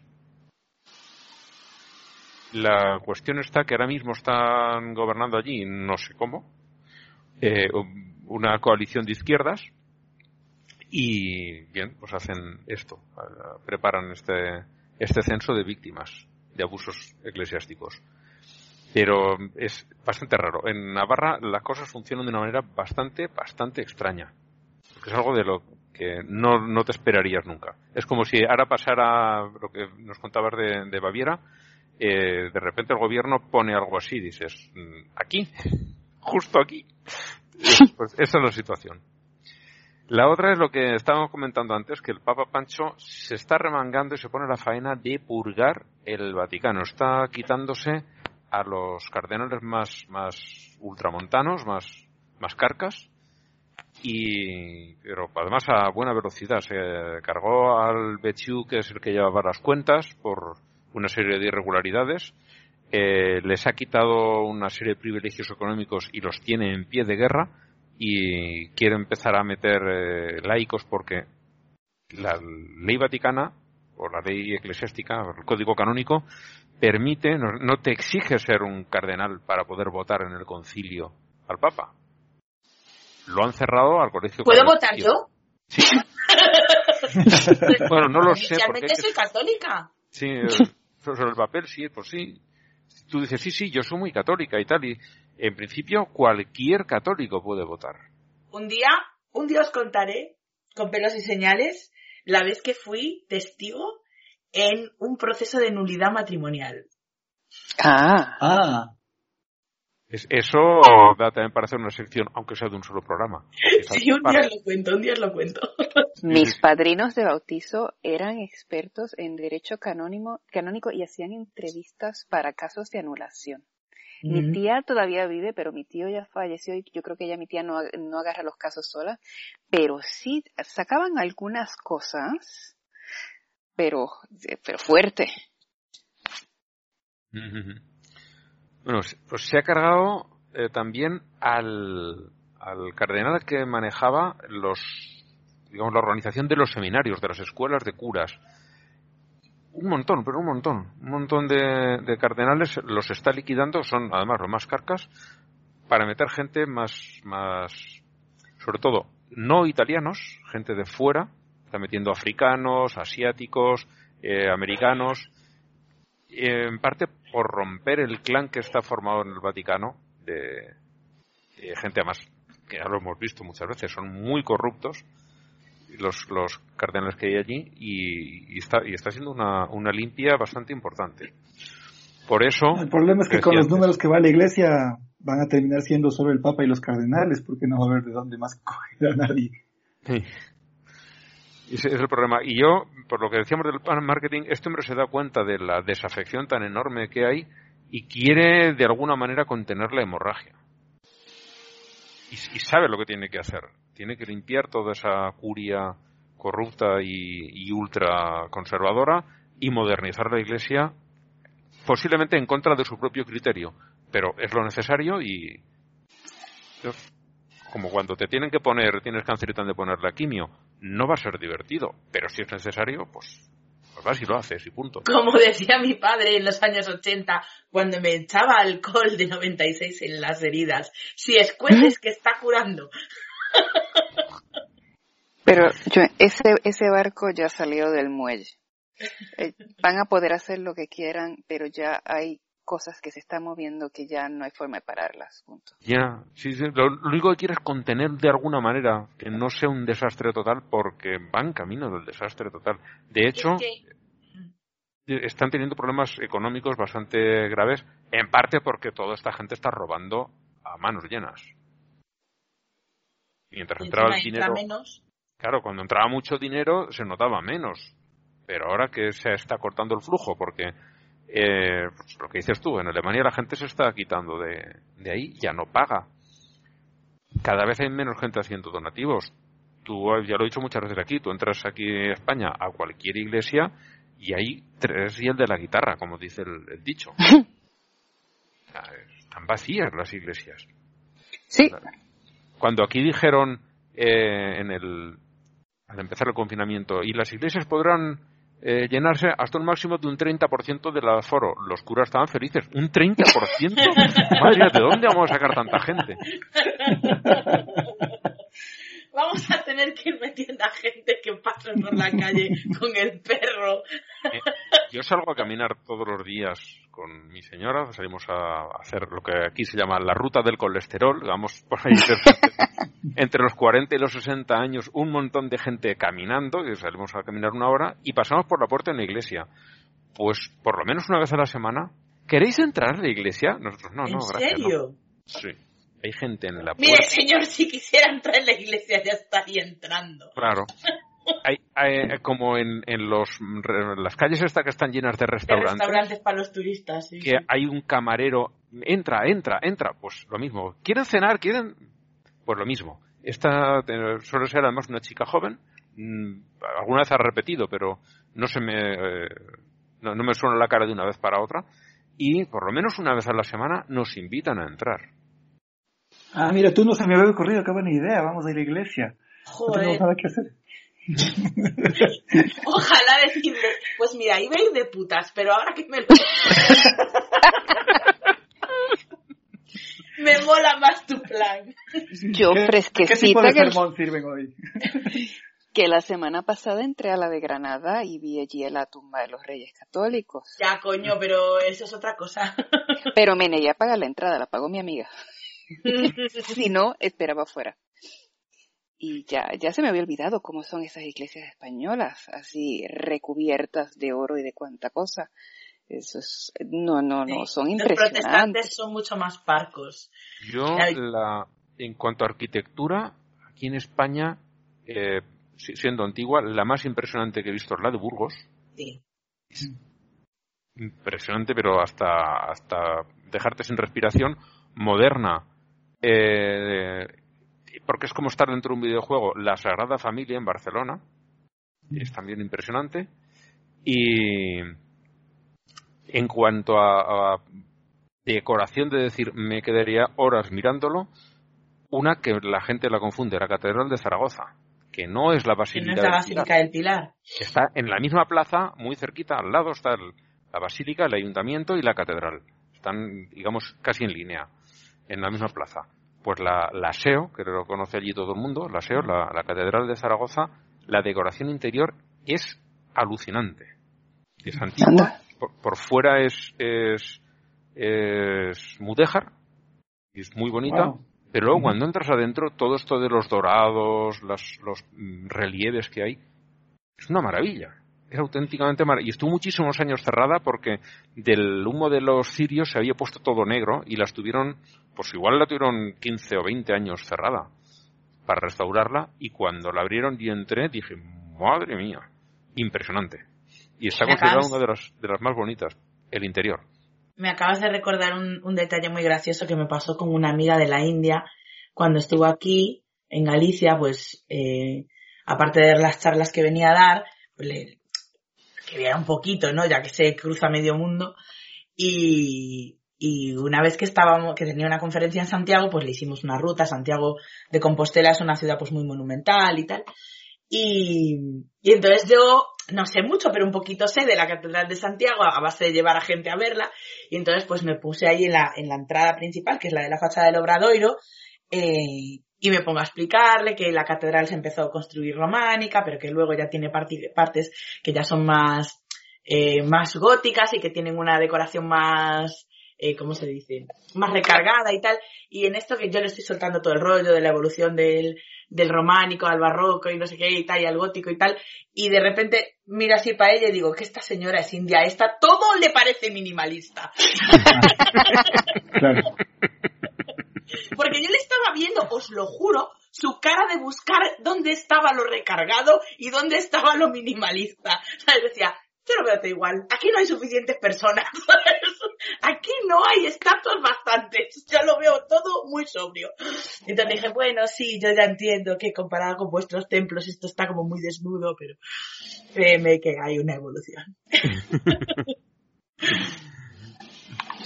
Bueno, eh, la siguiente noticia, eh, Andrés, a ti te va a sonar, y es que los maristas de Galicia ya no se centran en, en Vigo, los maristas en Galicia siguen saliendo, saliendo casos y casos y más casos.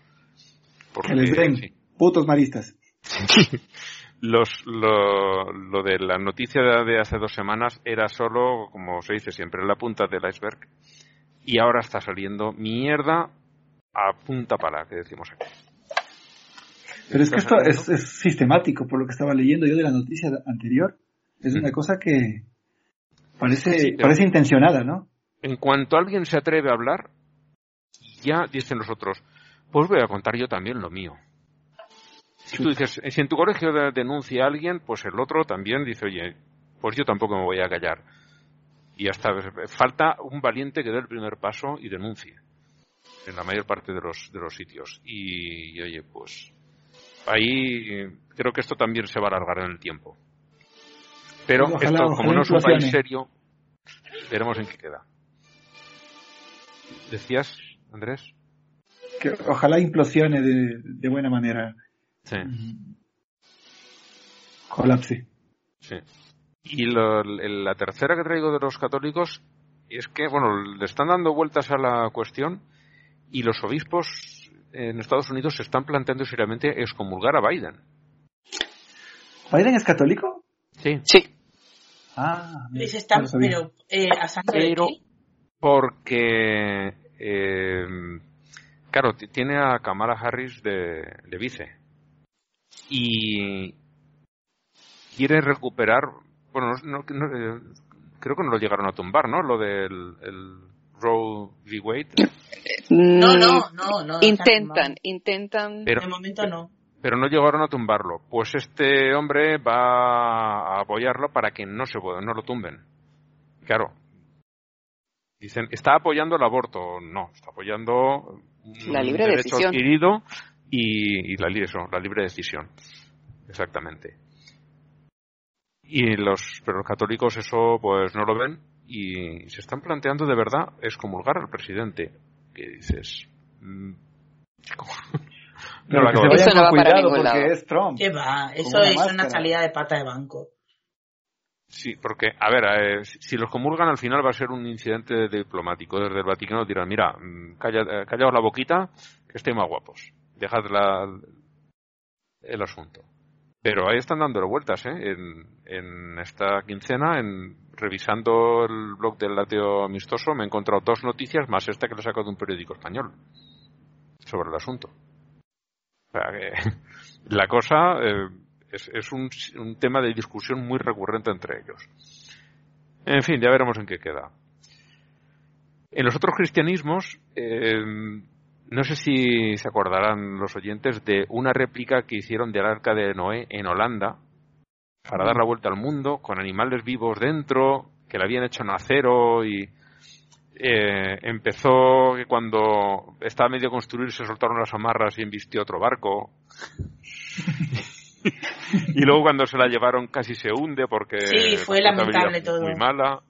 Qué ironía estaba yo buscando, porque, perdón, ¿eh? unas cositas sobre Biden, que eh, yo creía que era así, lo he confirmado. Es el primer católico desde Kennedy, y Kennedy fue el primer católico, o sea que van dos, exactamente. Es que quieren controlar el país porque un presidente detrás de otro que están metiendo, quieren controlar el país. Sí. Esta gente, los católicos. Yo lo que digo es que deben tener cuidado porque en una de estas se quita la máscara, resulta ser Trump y el chasco que se pegan. Bueno, ya sabéis que, que que QAnon es una de las de las cosas que maneja, que en realidad es Trump. O un holograma o cualquier Sí, otra cosa. No, Lagartijo. Sí, pero cu- cuando ponen la cámara le hacen un, un deepfake de estos que sustituyen la cara y ponen la de Biden, que en realidad es Trump. Sí, Se porque nota además físicamente son idénticos. idéntico. O sea, el problema es la cara, No, el resto del cuerpo lo tienen igual. Igual. Bueno, eh, bueno, pues la, esta réplica del arca de Noé eh, creo que estará en el reino, bueno, no sé dónde está. Eh, la tienen en un puerto y, claro, no se puede hacer al mar. No están pagando las tasas por lo visto del puerto y le están poniendo unos cargos en multas, en sanciones de 700 dólares diarios. No saben qué hacer con esa mierda. ¿Hundirla?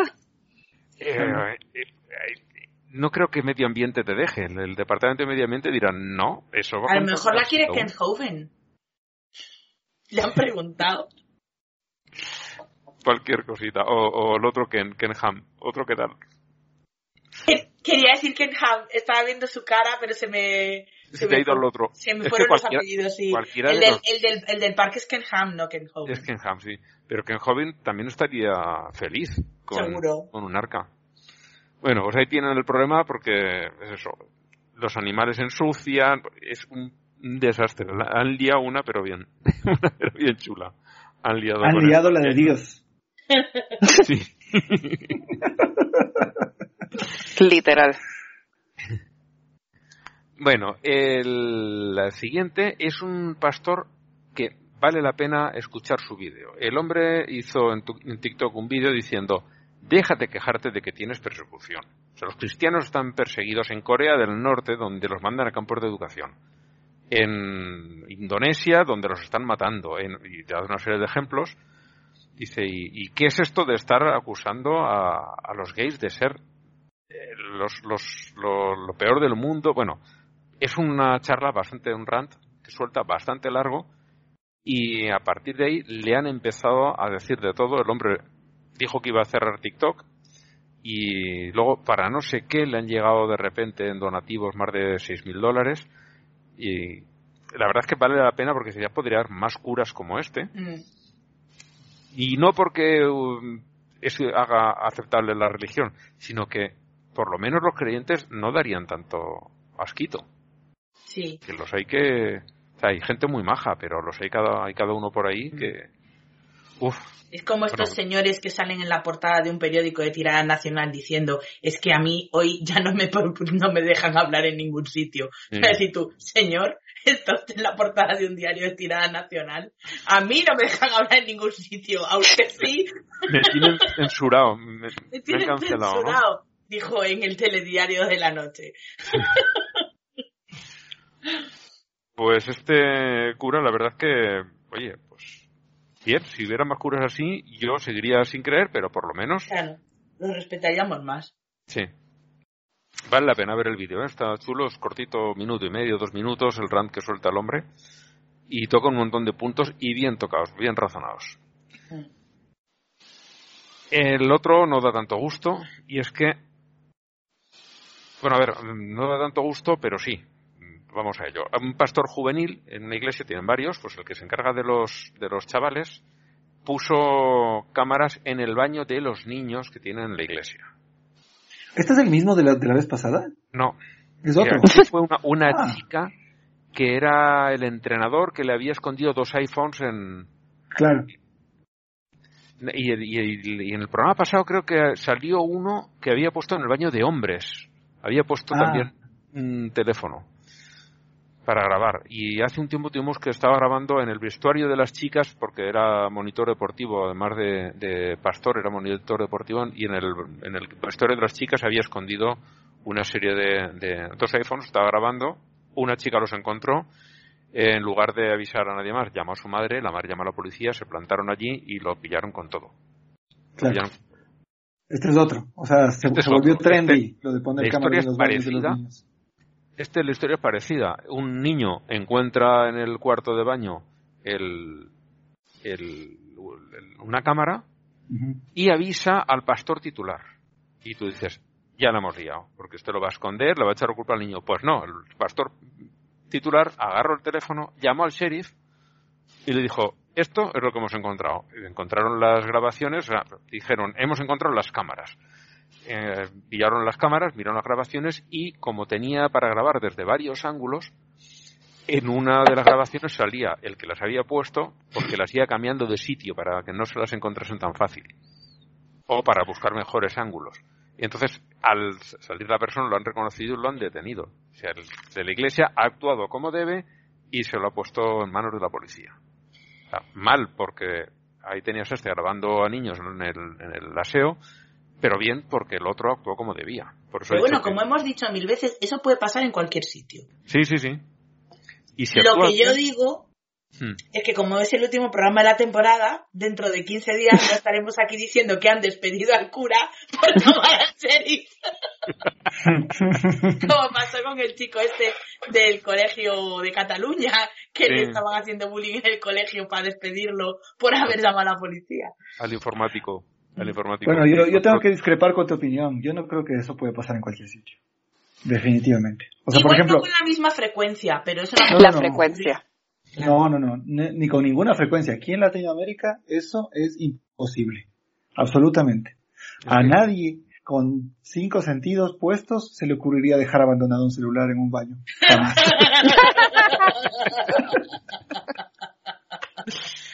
O una GoPro o lo que sea. Yo pensando que ibas en serio, me has pillado con el título.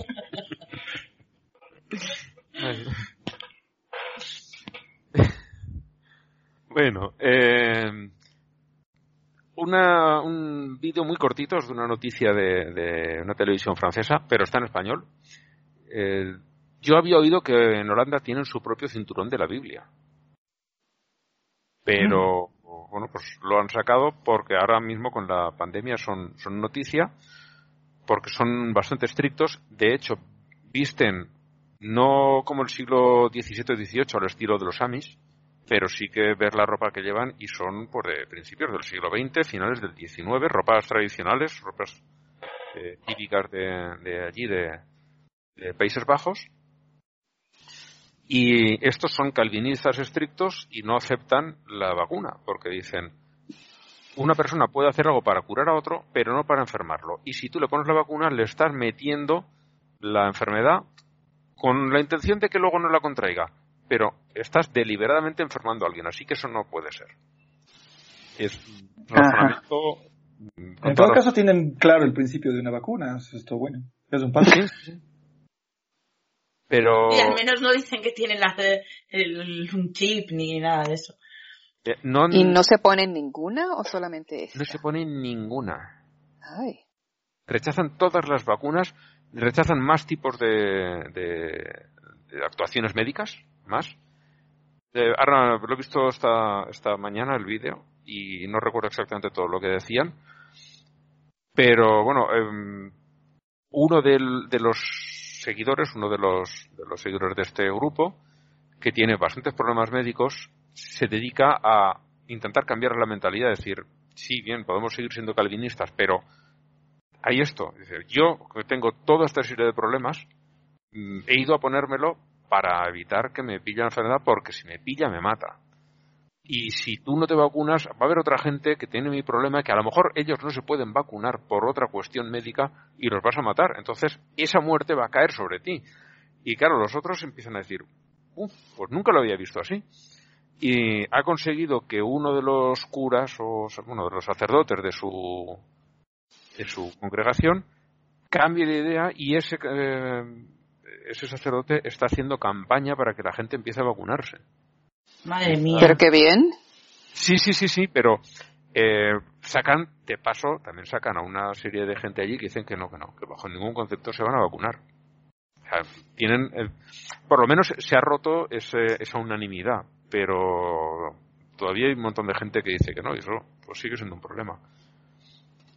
Y que yo me imagino que esa debe ser gente que no son los que típicamente se van de vacaciones, porque aquí los alemanes, pues el que poco, el que mucho que el que poco, que no se quiera vacunar, sí se va a querer ir de vacaciones y eventualmente va a decir, ah, pues, eh, pues quiero viajar, me voy a vacunar. Pero estos sí son una, unos grupos así, me imagino Sí, que no, no me los imagino yendo a Mallorca. suena a menonita, exactamente, o sea, es que eso, ¿de qué, qué usas para convencerlos, además de lógica? Aquí por lo menos, pues, usas de carnada las vacaciones. Sí, sí, sí. Dicen, no, no, no, no me quiero vacunar, pues no te dejamos salir del país. Pero tengo una casa en Mallorca. Ah, Ah. mira. si quieres salir, vacuna, si no, te quedas. Y al final se la ponen. Te tengo que decir que me parece menos ridículo que lo que hacen en Estados Unidos. Regalarles armas. Bueno, eh, bueno, lo de regalarles armas. Ni cómo ayudarlos. Sí, sor- sortear coches entre los que vayan a vacunarse. Hacen rifas de coches. Dice, no morirás de COVID, pero probablemente te pegarás un tiro. O te lo pegará tu vecino. o te lo pegará tu vecino. Pero bueno, Yo no recuerdo eso las de las armas de los. Estados Unidos debería ser catalogado como religión ya. Deberíamos poner un apartado Sí. a armas Es en que- Estados Unidos. Ah, religión. Eh, uno de los Es primeros. Uno de Sí. los primeros programas de cuando entramos eh, Blanca Kirkigan y yo lo, lo dedicamos a esto, a, Sí. a la religión de las armas en Estados Unidos, porque es una puñetera religión, es que no tiene otro nombre. Sí, no, porque no, o sea, hay dogmas incuestionables y bueno, una serie de cosas que, que no, no está el factor sobrenatural, pero por lo demás, Lo tiene todo. sí, sí.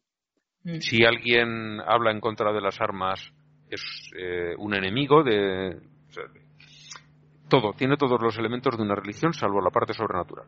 Exacerbados. justamente este fin de semana he estado revisitando un poco el tema de- del tiroteo en el Instituto Columbine, porque los, los chicos, estuve escuchando programas atrasados de los chicos de leyendas legendarias y hablaban de la, masacre de Columbine.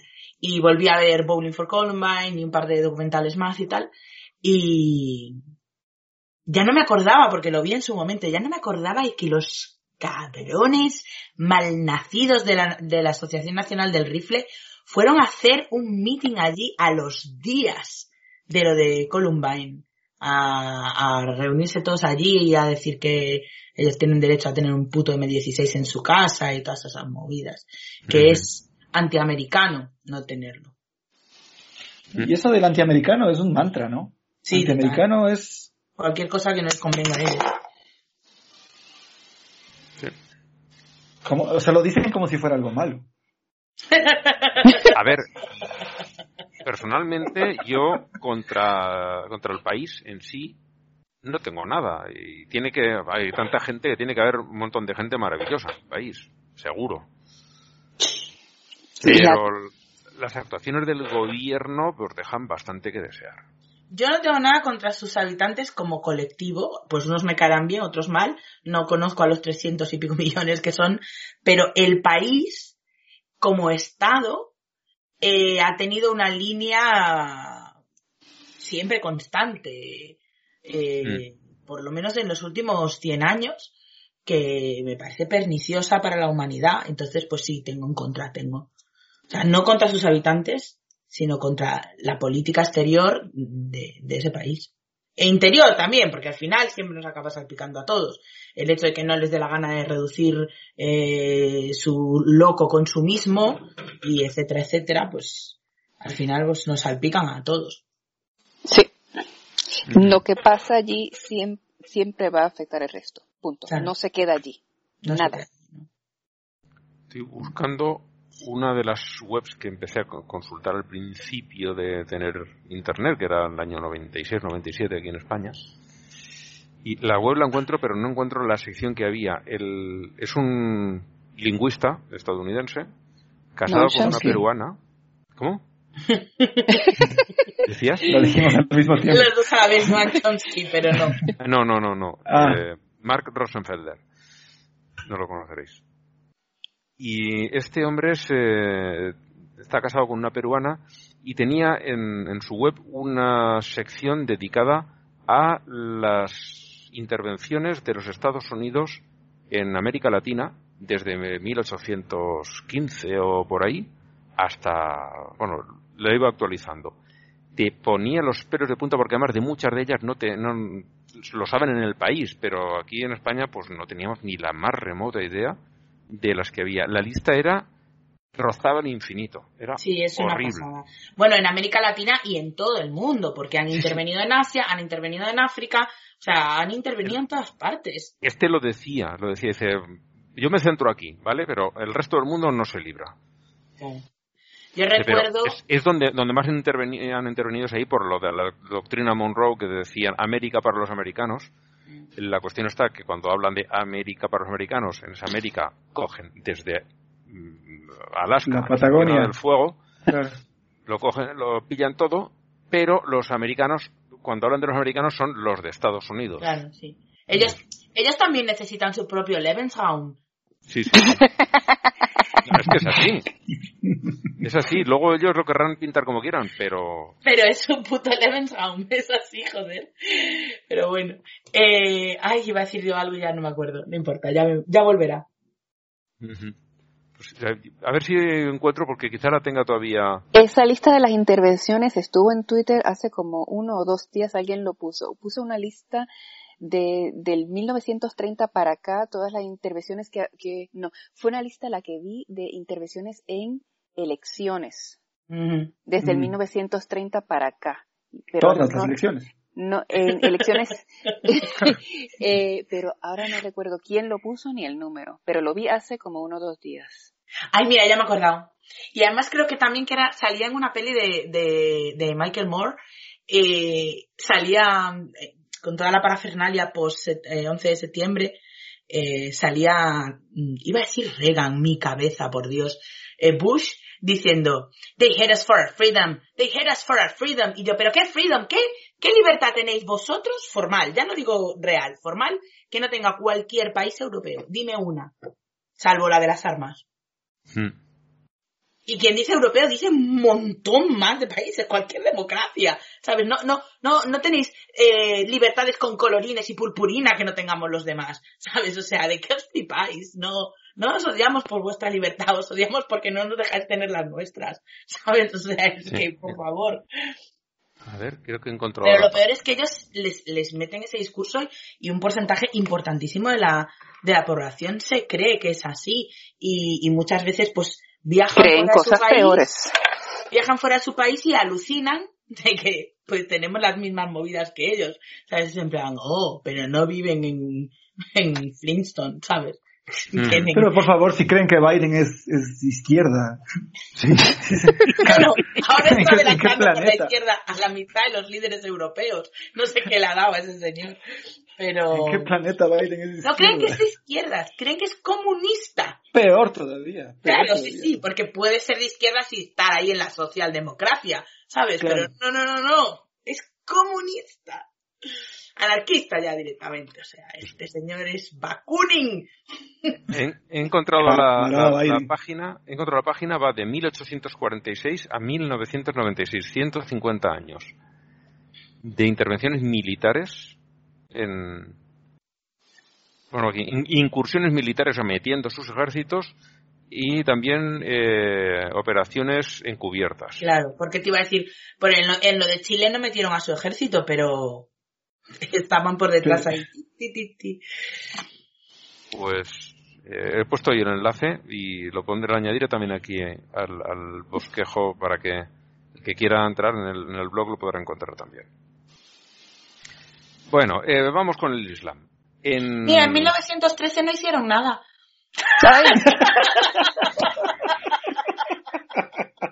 Es que se le olvidó ponerlo en la lista. Ya mismo aparece, no te preocupes. Has encontrado. Es por pero- superstición, el 13 no cuenta. Pero dijeron, no, no, si lo hacemos en 1913 nos va a salir mal. Vamos, este año no hacemos nada. Todos quietos en su casita ese año. Pero es que, es que mira, está en plan 903, 904, 903, espera, 903, 903, 904, 905, 905, 906, 907, 908, así, así, de repente, 11, 12, 14. ¡Uh! Algo pasó aquí.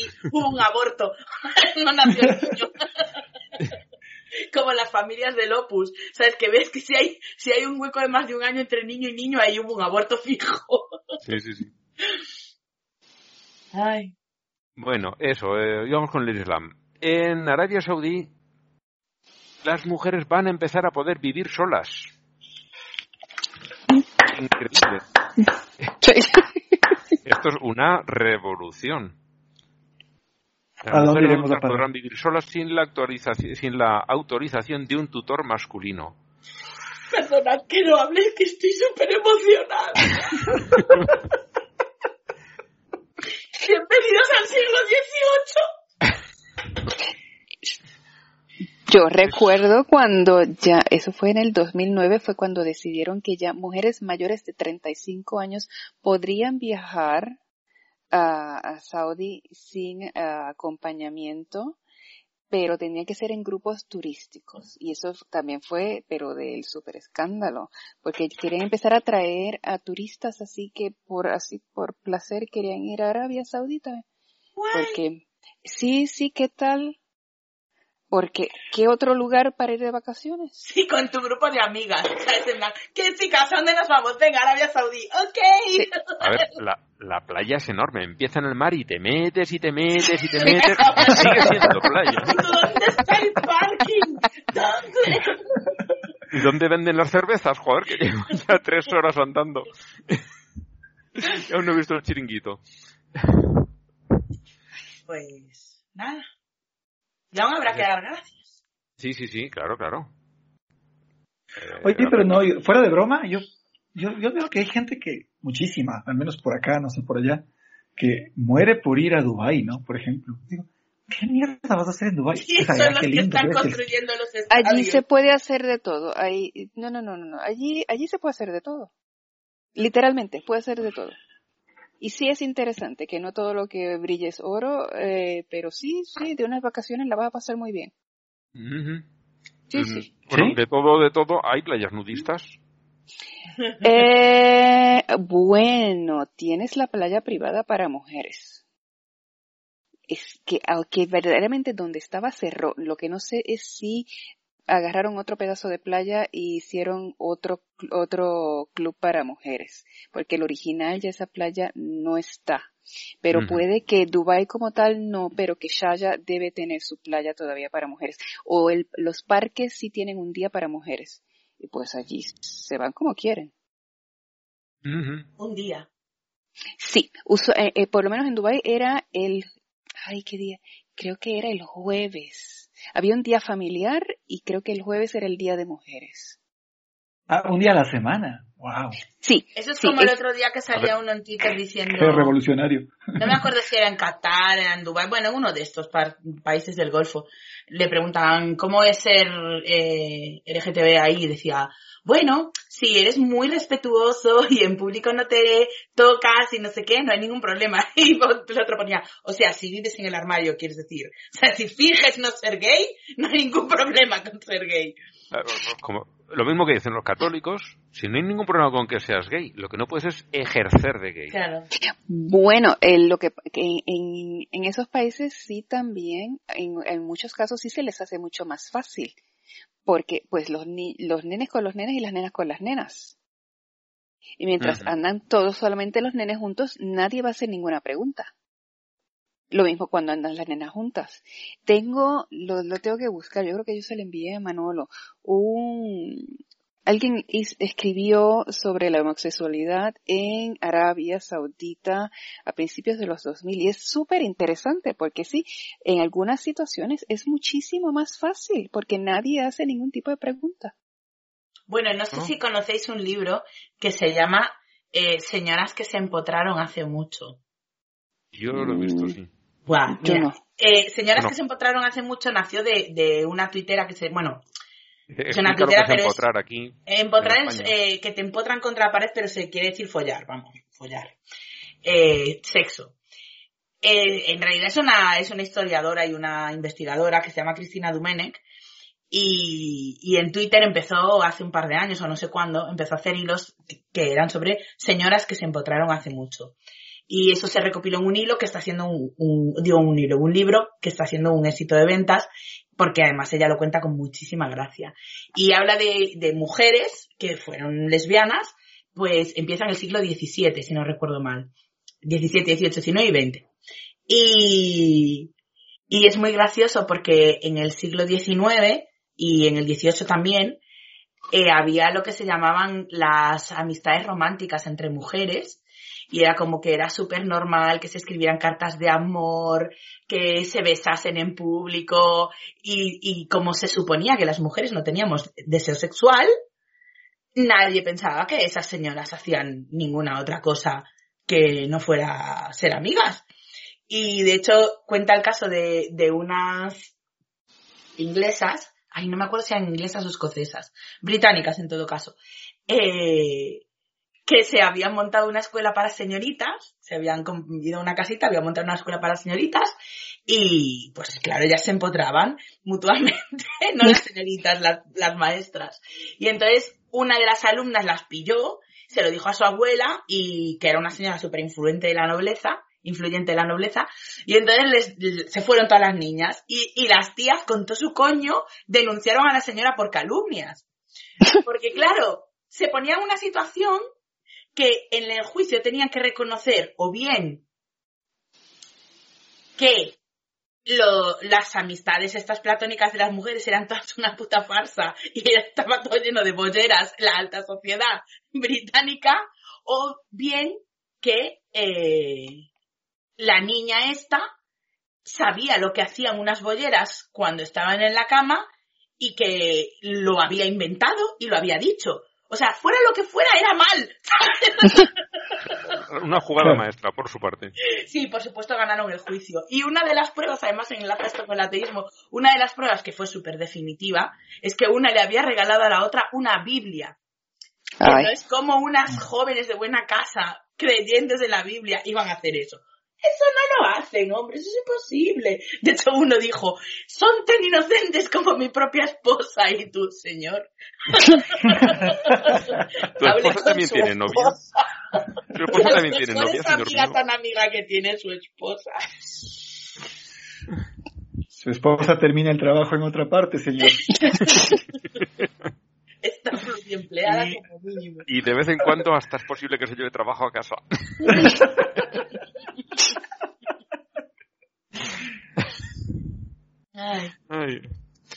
Bueno, el, el Hajj, la, la peregrinación esta que hacen los musulmanes a la Meca, mm, se ve que Alá no está muy satisfecho con lo que están haciendo los musulmanes, por lo que sea, porque por segundo año consecutivo han tenido que limitar la gente que puede ir por el coronavirus. Se ve que no, no, eso de llegar a quitar el virus no le alcanza el poder, o le alcanza pero no le da la gana. Por, por eso, porque no Es parte de su plan. parte de su plan. Los destinos de Alá, los mm, caminos de Alá son inescrutables.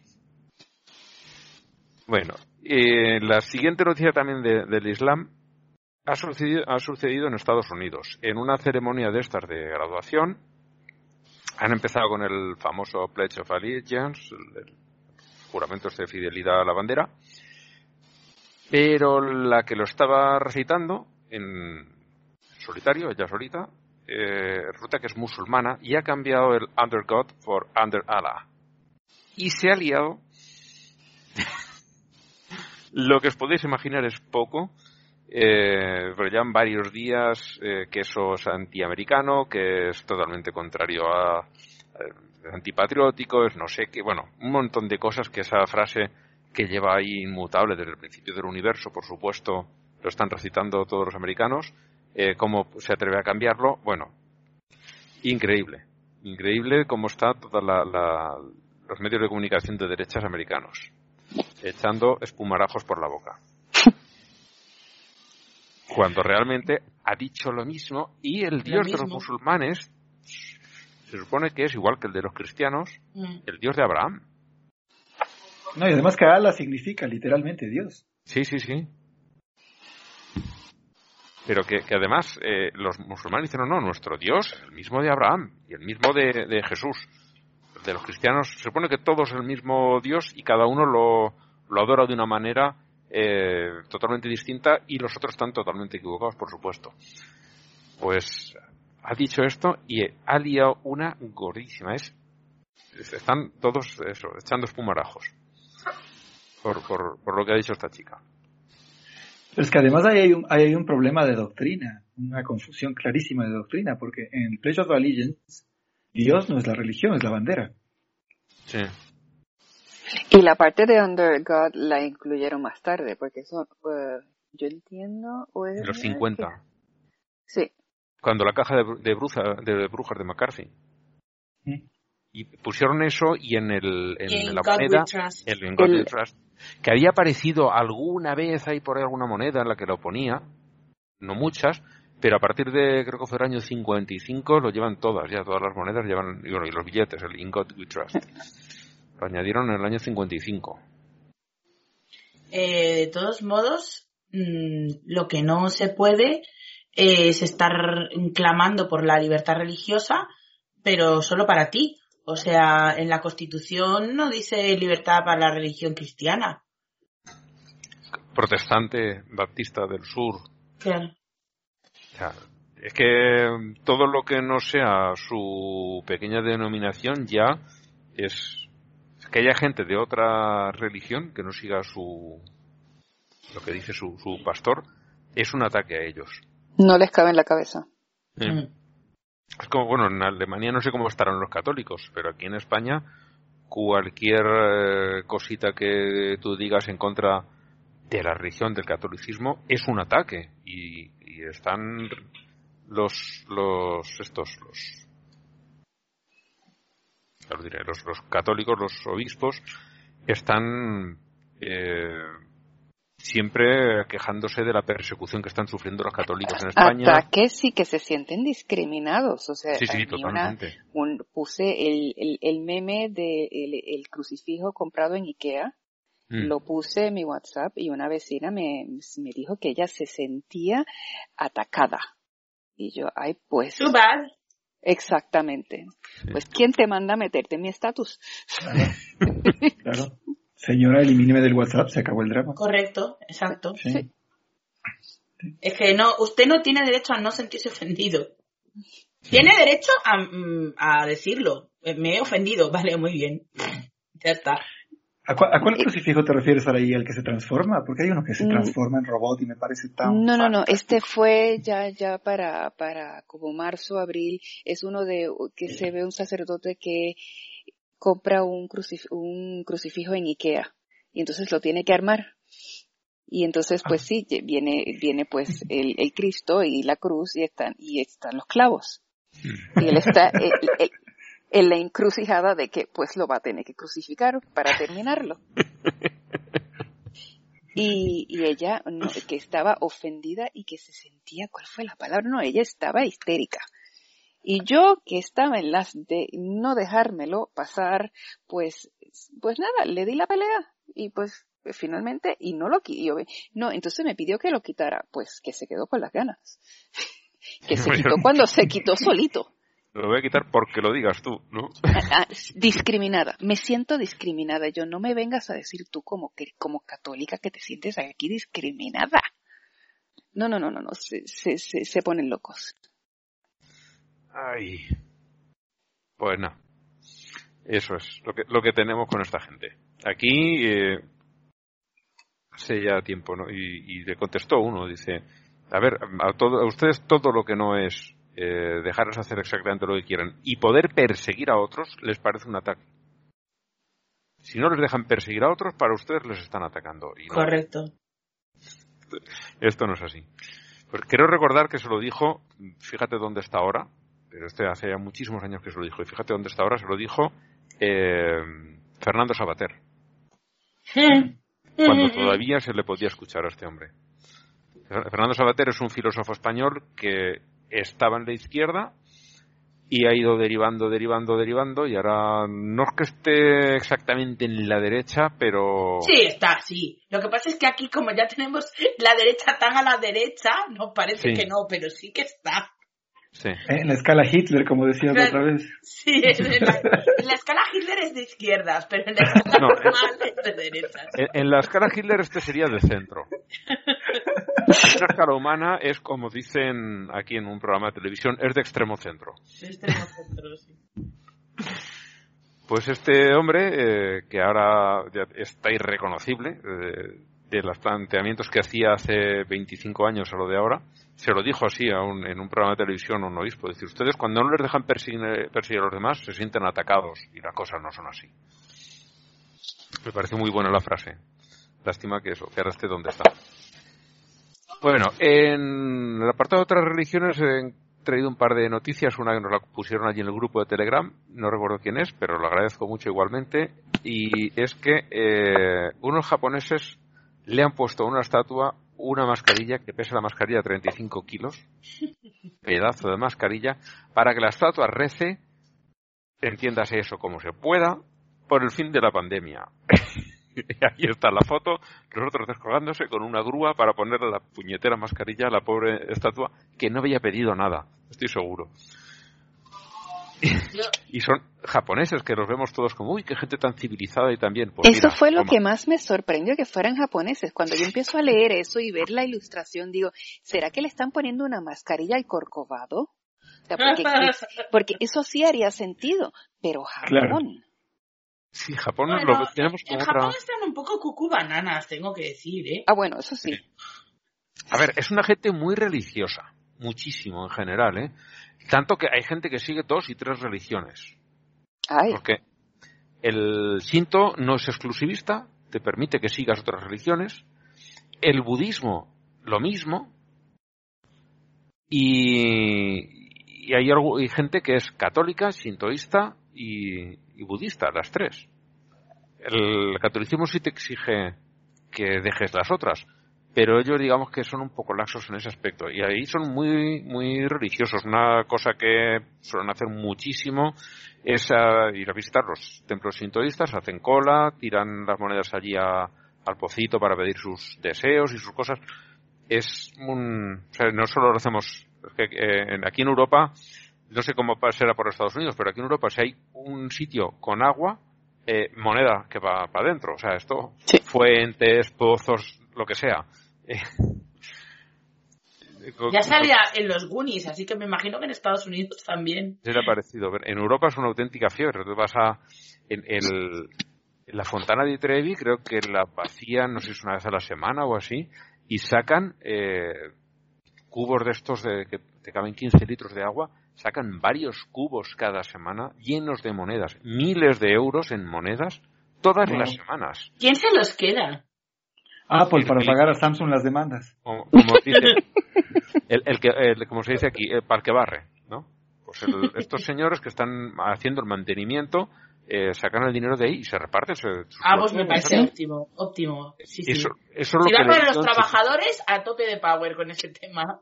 Yo sé que en Puerto Rico, en un centro comercial, recuerdo que sí había un letrerito que informaba a, a cuál, una asociación de algo así, de una fundación, que sí se lo donaban.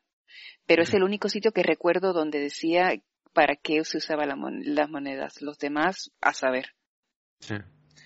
Luego en... en bueno, volviendo al, tema este de la... Perdón, perdón que, me meta, creo que ibas a cambiar de tema ya. Sí, sí. Y quería decir algo sobre la mascarilla esta de la estatua, que estábamos diciendo que los japoneses no son civilizados, pues sí son civilizados, o sea, como si a la mascarilla, le, a la estatua le ponen mascarilla, pues Imagínate qué, qué terrible en medio de una pandemia que se ponga a rezar sin mascarilla. O sea, yo creo que sí es un símbolo de civilización. Debería, lo que me pregunto es por qué ellos piensan que si le ponen la mascarilla reza.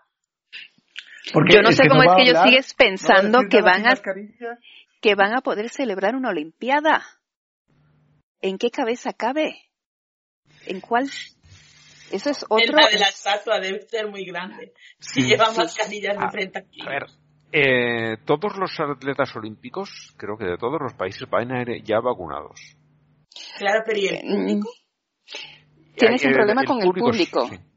Tienes el problema de que la sociedad eh, japonesa casi no está vacunada. ¿Cómo vas a ponerte a vacunar, a, a, pasar de alto el orden de, edad para vacunar, para ponerte a vacunar, qué sé yo, a los, a los voluntarios? Los deportistas no son todos los que van a ir vacunados. Es un problema de siete pares. Que, que, sigan queriendo pensar que esto se va a celebrar. Porque han invertido un cojonal de dinero ahí y, y, no pueden no pueden ni pensar en no recuperar la inversión, claro. Mm. No, no lo, no, lo van a recuperar de ninguna de las maneras. Pero dicen, ostras, por lo menos no perderlo todo, sacar, aunque solo sean los derechos televisivos mm. y un poquito de venta de entradas y de merchandising. Pero va a ser una ruina. yo, yo lo veo difícil. Hay una noticia que han recalcado en la televisión española estos días es que van a repartir no sé cuántos miles de preservativos entre los deportistas. Para que se los lleven de souvenir. No, mm, les han dicho, mira, eh, os damos esto, pero por favor mantener la distancia social. Eh, no la tienen tan larga, cariño. es que, a ver, yo, aunque no lo parezca, fui muy deportista y era Vox Populi. Además es que encima los nadadores, que era lo que hacía yo nadar, son los que tienen más fama de, de juerguistas. Y de hecho en unas Olimpiadas creo recordar que en las de Sydney eh, la natación fue uno de los primeros deportes que se terminó. Terminaron de nadar ya todos, ya están las medallas dadas y tal. Y los, los demás atletas de la Villa Olímpica pusieron una reclamación en plan, hacer algo con los nadadores, porque esto no puede ser. O sea, la gente está aquí concentrada para competir y estos, estos locos no nos dejan dormir por la noche porque borrachos, fumados, follando, orgías, bueno, de todo. Sí, sí, sí. Pues que claro, esa gente vive como, como ascetas realmente preparando las mm. Olimpiadas. Entonces cuando terminan se tienen que desfogar, pobriños. Es que es así. Yo vi aquí una entrevista que hicieron a dos jugadores de baloncesto españoles de los años 80, muy simpáticos los dos. Eh, bueno, tú, Blanca, me imagino sí que los conocerás, y los que sean muy aficionados al baloncesto, que no sean españoles, posiblemente también, que era Juanma López Iturriaga y Fernando Romay. Vaya, vaya dos cracks. Vaya dos cracks. Son una gente divertidísima los dos. Y contaban que en las, en las eh, Olimpiadas que sacaron la plata, en las de Los Ángeles, en la Villa Olímpica, aquello era una orgía continua que ellos allí, dice, fuimos todos sin novia, porque eran jovencitos entonces, claro, ya tiene, esta gente tiene 60 años ya, pero dice, fuimos todos sin novia. Y no sé cuántas de las deportistas volverían embarazadas porque aquello era un no parar. Y ahora todos tenemos 15 hijos. dice, aquello era, dice, pero todos, o sea, no los de este país, los del otro, allí todos, los de países árabes que parece que sean, dicen, todo el mundo. claro, eso, eso, es, mira, tú, tú vas a la India, que es un país donde no está normalizado el consumo de alcohol en absoluto. Y mm. cuando te vuelves, según el avión cierra la puerta, empiezan a pedir allí alcohol como si lo fueran a prohibir. Y claro, es normal que la gente de países árabes, para una vez que pueden, follen para ese año, para el que viene y hasta la próxima Olimpiada ya van con las pilas cargadas los pobres. Eh, Además que tienes que devengar el entrenamiento físico porque ¿qué haces con toda esa energía? Digo yo. Si entreno todos los días para algo, ¿no? Eso les han dicho los deportistas, que guarden la distancia social. Pero a ver, le estás dando ya el condón. Eh, esto es como, no, sé cómo se traducirá al español, pero la frase en inglés lo de defeat the purpose, ¿no? Ay, No sé si ya. tiene traducción eso. Sí, que lo tiene, pero ahora estoy bloqueadísima por completo. Bueno, si te sale ya nos lo cuentas. Anula, anula el fin, Sí. supongo. Algo así, anula el fin Sí, eh, invalida el, el, el fin o el propósito. sí, sí. Estás haciendo una cosa, pero ya el primer movimiento que haces va en sentido totalmente contrario. Bueno, pues nada, ahí los tendrán los, los, los japoneses con sus condones. Bueno, en... esta es un poquito más triste, es que en, en- por- y tú, Blanca, que has estado por allí, no te extrañará nada. En, en algunos pueblos de India rechazan las vacunas del COVID por sus creencias religiosas. Si lo estamos viendo en Europa y en, y en Estados Unidos, en, en bueno, todos estos países en, América, en Europa, donde hay unos sistemas educativos y, y medios de información bien, eh, en estos lugares rurales de, de países donde las desigualdades son tan grandes, no nos puede extrañar, pero bueno, no deja de ser muy triste. Tú de esto, no sé si nos podrás contar algo, porque recuerdas Eh. de, de oposición a procedimientos médicos o No, cualquier la cosa. verdad es que no. No. La gente estaba feliz de... Tampoco es que nuestro, nuestros proyectos tuvieran muchísima intervención médica. Eh, lo que sí que hacíamos era colaboraciones con los hospitales públicos y hacíamos campañas sanitarias en los suburbios, pues yo Mm. qué sé, eh, vacunación, porque la movida que había, yo lo que más notaba era que como trabajamos todo con, con gente de castas intocables, Mm, mm, que tienen un grado de exclusión social ini- inimaginable en un país donde no existen esos sistemas. Eh, esa gente desconfía, o sea, desconfían, yo creo que es más miedo y, y, y no sé, no sé describirlo, pero no tiene, no tienen una relación con el sistema sanitario, ¿sabes? Es como que no, no existe para ellos, entonces no van al Está en- hospital. Están en otro planeta, ¿no? Claro, sí. Pero a través de esas campañas lo que hacía es que venían los médicos y, y la, bueno, personal sanitario al suburbio y, y ahí empezaban como a encarrilar, ¿no? Y les ponían las vacunas allí y si veían que había alguna, o, si eran vacunas, vacunas, pero había de otras cosas, pues yo que sé, salud reproductiva o de mm, salud ocular o de lo que fuera. Y luego, pues, si había algún caso grave que había que llevar al hospital, pues lo llevaban y tal. Mm, era más como desconocimiento que no un tema religioso, por lo menos lo que yo vi. Pero vamos, lo que yo vi es un porcentaje ínfimo de la población, no se puede extrapolar. Pues bueno, eso. Eh, Pero no te extraña para nada, ¿no? Que... No, no, porque además es que en la India hay tantísima gente que puede haber personas haciendo cualquier clase de cosa. O sea, no. Sí, es un país los- muy diverso y muy complicado. Es un país complicadito. Lo- Los que vimos hace un par de programas Untándose untándose mierda para protegerse del virus. Efectivamente, o sea, me dices, hay unos señores untándose mierda, sí, seguro. ¿Sabes? Hay unos señores comiéndosela, seguro también que la ¿sabes? O sea, es que no lo voy a poner en duda. Porque es que hay tanta gente que dices, no, claro, es que es un 1%, ya, pero es que un 1% de 1.300 millones, pues, son mucha gente. Sí, sí, sí. Son 13 millones de personas. Claro. Un tercio de España. ¿Sabes? Casi todo Ecuador. Claro.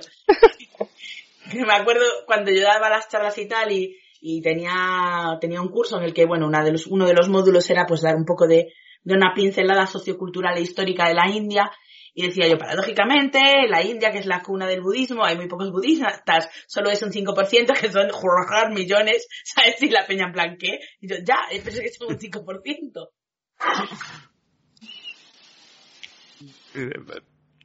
Son más gente que, en- eh, que de la que vive en España, pero Claro, eh, sí. son poco como, representativos. yo, claro, nosotros trabajamos en una ciudad pequeña, Trichirapalli, que tiene un millón de habitantes, una ciudad pequeña de la India, claro. Ay. Bueno, eh, la siguiente noticia es de es totalmente de broma, pero es que me reí con ella eh, del Mundo Today, que lo hemos tenido ya muchas veces, y se ríen de la de los bulos estos que han circulado de que una vez que te pones la vacuna se te empiezan a pegar metales en el cuerpo. Eh, la selección de fútbol española tuvo una actuación, vamos a decir que Flojita. flojita, por no decir un puto desastre. no vi el partido porque yo no soy futbolero, pero las noticias me llegan igualmente. Y nada, los pintan aquí todos con un montón de cosas metálicas pegadas y sé que, claro, así les costó jugar porque se les pegaban cuchillos, tenedores, cucharas. Uno va con una plancha de, de planchar la ropa pegada en la espalda. son, son muy buenos. Estos del mundo today. Y me hizo gracia. Esto lo he metido en la parte de pseudociencias. Se ríen de las pseudociencias, pero Mm. es, es creo que cae muy bien dentro, dentro del apartado. Pues os llevo una Eh, sartén. En la otra es esto que se te caen los mitos de, pues, como cuando entra en Twitter eh, Richard Dawkins. Pues Eri- Eric Clapton, que no sabía yo de ningún tipo de posicionamiento ni religioso ni político suyo, pero bueno, da igual, es una persona que admiro muchísimo como músico, pues resulta que es negacionista de las vacunas y de no sé cuántas cosas más. Dice que lo vacunaron y perdió el uso de sus manos por casi tres semanas. Señor, tiene usted casi 80 años. ¿Seguro que han sido las vacunas? Te voy a decir una cosa, el Clapton. Con todo mi respeto hacia ti, que has sido un grandísimo guitarrista, que te metías cocaína para desayunar, Eric Clapton.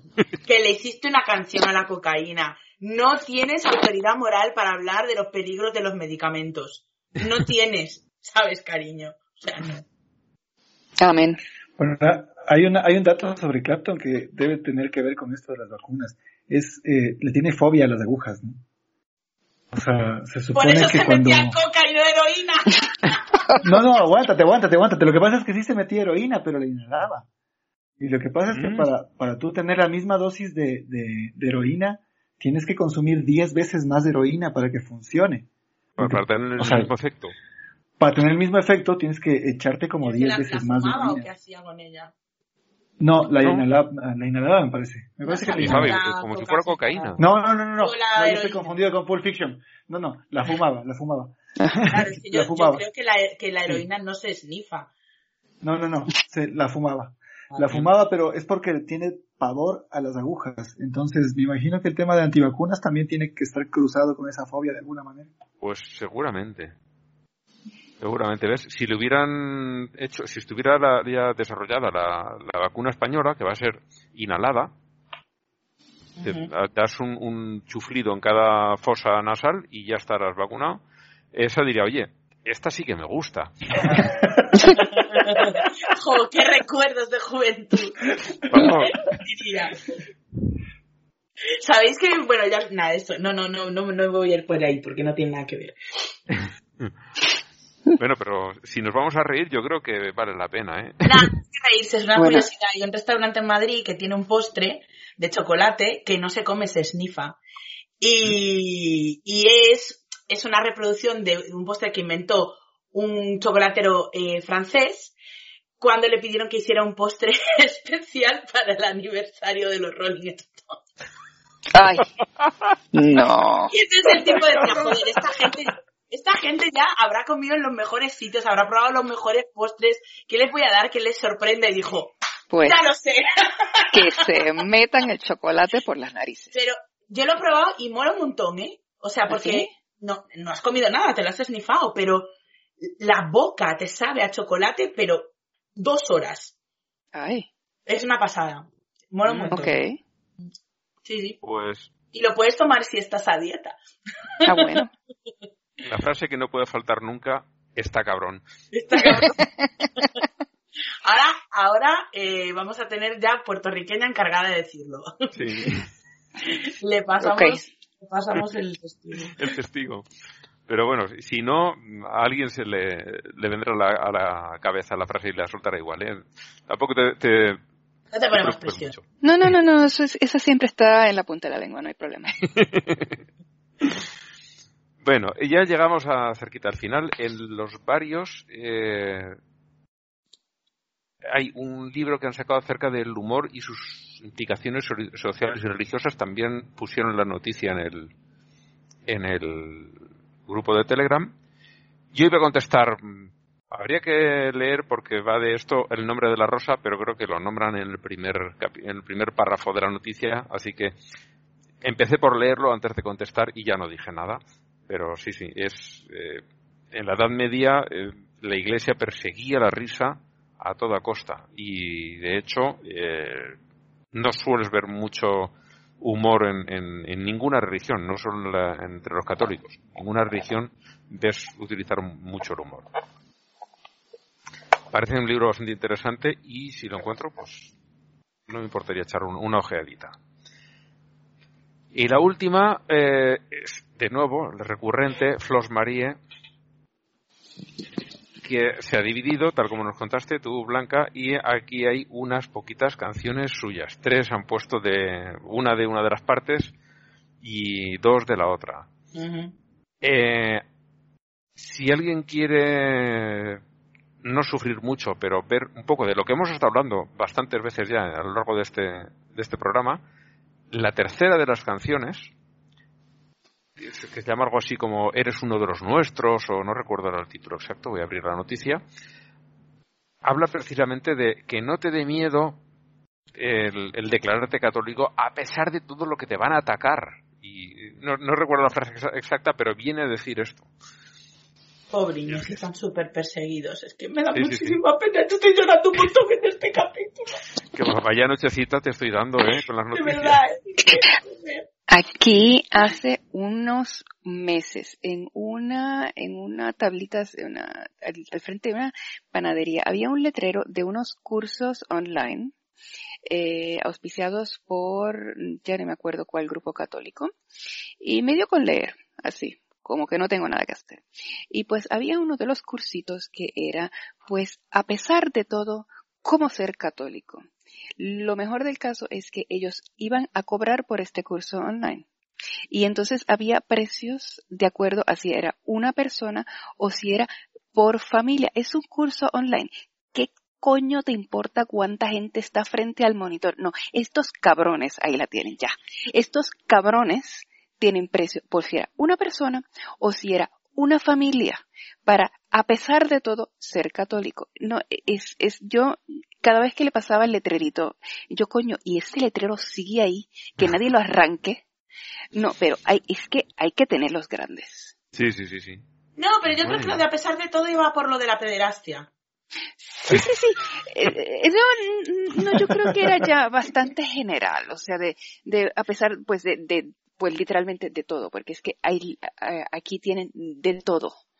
Eh, pero a mí lo que más me gustó es el, el, esquema de precios para un curso online. Sí, sí, sí. Para quererte convencer de quedarte en el club. O sea, coño, que te, mira, ofrécele algo. Qué sé yo, así, si está, si pones el letrero en la panadería, pues mira, te puedes buscar una bolsita ahí de par de panecitos si te, si te oyes aquí lo que te vamos a decir. No, no, no, vas a pagar. Y si esa es familia, vas a pagar más. No, no, no. Ah, con, consagrar las hostias con lager o alguna cosa ay, ay. No, no, no, no hay necesidad. No, no, no, no, no, no. Después se malgasta cerveza, no que corre la sangre antes que el alcohol. Bueno, las canciones eh, del grupo original de este eran horrorosas.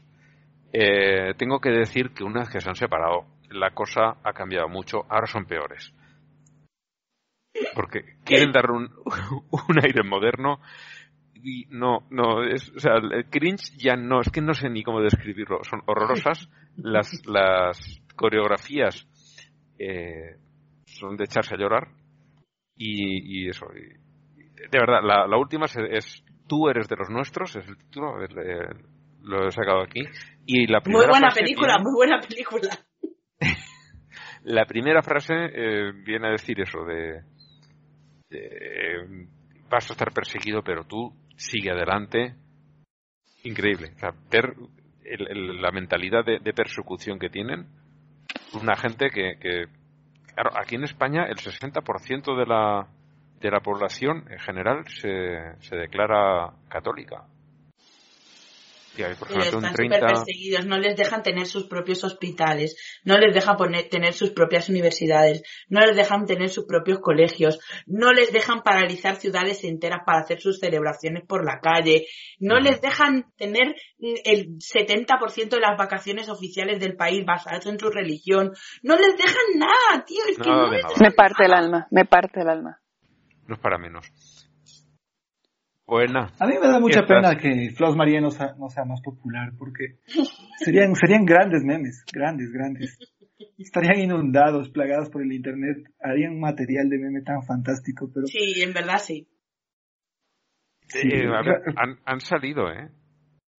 Y la primera ¿Sí? vez que saltaron a la fama, que la gente se rió de ellas hasta, hasta decir basta, eh, se quejaron y bueno, y les contestaron.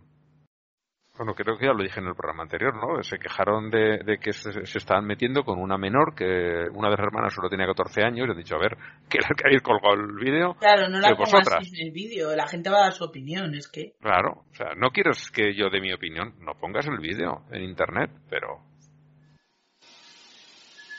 Y más eso, haces la mierda que haces, porque tiene otro nombre, eh, ¿qué esperas? ¿Que la gente Claro. salga a aplaudirte? Ahora, que tienen club de fans. y es- Sí, pero no, no, no, no son fans No- no, irónicos. es de joven, Creo, ¿no? vamos. Son fans Sí, irónicos. No Sí. lo sé, porque también la, la línea de ropa que tienen, eh, no recuerdo... Creo que decir que la línea de ropa comparada con la música es muy buena. Yo no me la pondría, pero, pero comparada con Está la Lager. música, Mejalager, sí. Bien. Sí, que, que ¿quién, quién nos colgó el, el anuncio? ¿Fuiste tú? ¿Yo? ¿Andrés? No sé. No, no. Andrés. No, no. ¿De qué? Alguien puso un enlace al anuncio de, de, de la ropa. Lo puso Ah, no, no fui en yo. el Telegram. Y que entré a verlo y es una canción de las de ellas, pero hablando solo de la ropa. Ahí no nombraban a... Hay, a hay un por- spot de 49 min- segundos, no minutos, eso habría sido épico, que se llama Spot Soy Mejalager y son ellas bailando, lo estoy viendo ahora. Ese. Alguien le, le- alguien colgó el, el enlace a, a ese vídeo. Y, y la coreografía, ¿qué tal? Pues... esto ¿Recuerdas es- a mi vieja mula? Ya no es lo que era, ya no es lo que era. Pero bueno, esto ya es de 2019, ya tienen tres años, ¿eh? Soy Mejalager. Ujú. Bueno, pues nada, eh, si no nadie trae nada más, el programa se acaba aquí. Volveremos en septiembre ya, vamos a tomarnos las vacaciones. Y la canción de cierre es Todos vamos a morir de un tal Thorman. Que- para subirnos la moral durante las Bueno, no dice ninguna mentira. No dice ninguna mentira y es una canción bastante irónica, bastante divertida. No canta muy bien el hombre, te- también hay que decirlo, pero por lo menos es divertido. Es algo tiene. Y ya está, pues nada, dentro de ya no dos semanas, sino dos meses nos escucharemos de nuevo. Pues nada, feliz verano a todo el mundo. Sí, Y que os vacunen pronto. Yo ya estoy. yo a medias. No, yo todavía bastante lejos. Mm. Aquí están empezando a vacunar ya la gente de menos de 40. Andrés, en septiembre vacunado o no te dejamos entrar, ¿eh? Exacto. De acuerdo, de acuerdo. Mira, bueno, me voy a comprar un traje de esos bio de bioseguridad para no tener no, no causarles problemas. Bueno, está bien. Ok. Y vengo con Venga, Loki. pues eso. Hasta, hasta dentro de dos mesecitos. Chao. Chao, chao. Chao. Te despiertas otro día con gran felicidad. Cuando sales a la calle el sol empieza a brillar. Una chica te sonríe y te pones muy contento. Pena que algún día estarás muerto. Te puedes cuidar una barbaridad con cremas y potingues que te frenen la edad. Puedes comer sano aunque sea en vano porque te pudrirás con los gusanos. Viviendo muchos años la puedes retrasar o encontrarla antes de perder la virginidad. De forma tranquila, de forma espantosa y luego para siempre la fosa, la nada infinita vas a permanecer. Si quieres intentar escaparte que no vas a poder, muchos te llorarán y luego irás al olvido y para nada tu vida habrá servido.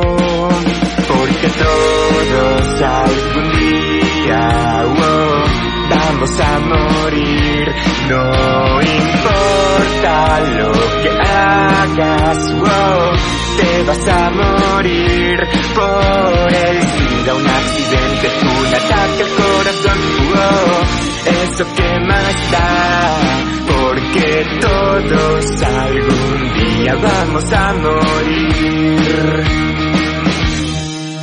Puedes convertirte a cualquier religión, creer en un dios compasivo de ciencia ficción.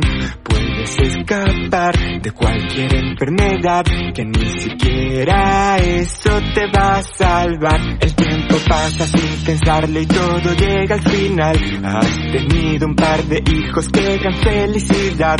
Una llamada María, otro llamado Mariano, que también se pudrirán tarde o temprano. Porque todos algún día, wow, vamos a morir. No importa lo que hagas, wow, te vas a morir por el SIDA, un accidente, un ataque al corazón, wow eso que más da, porque todos algún día vamos a morir.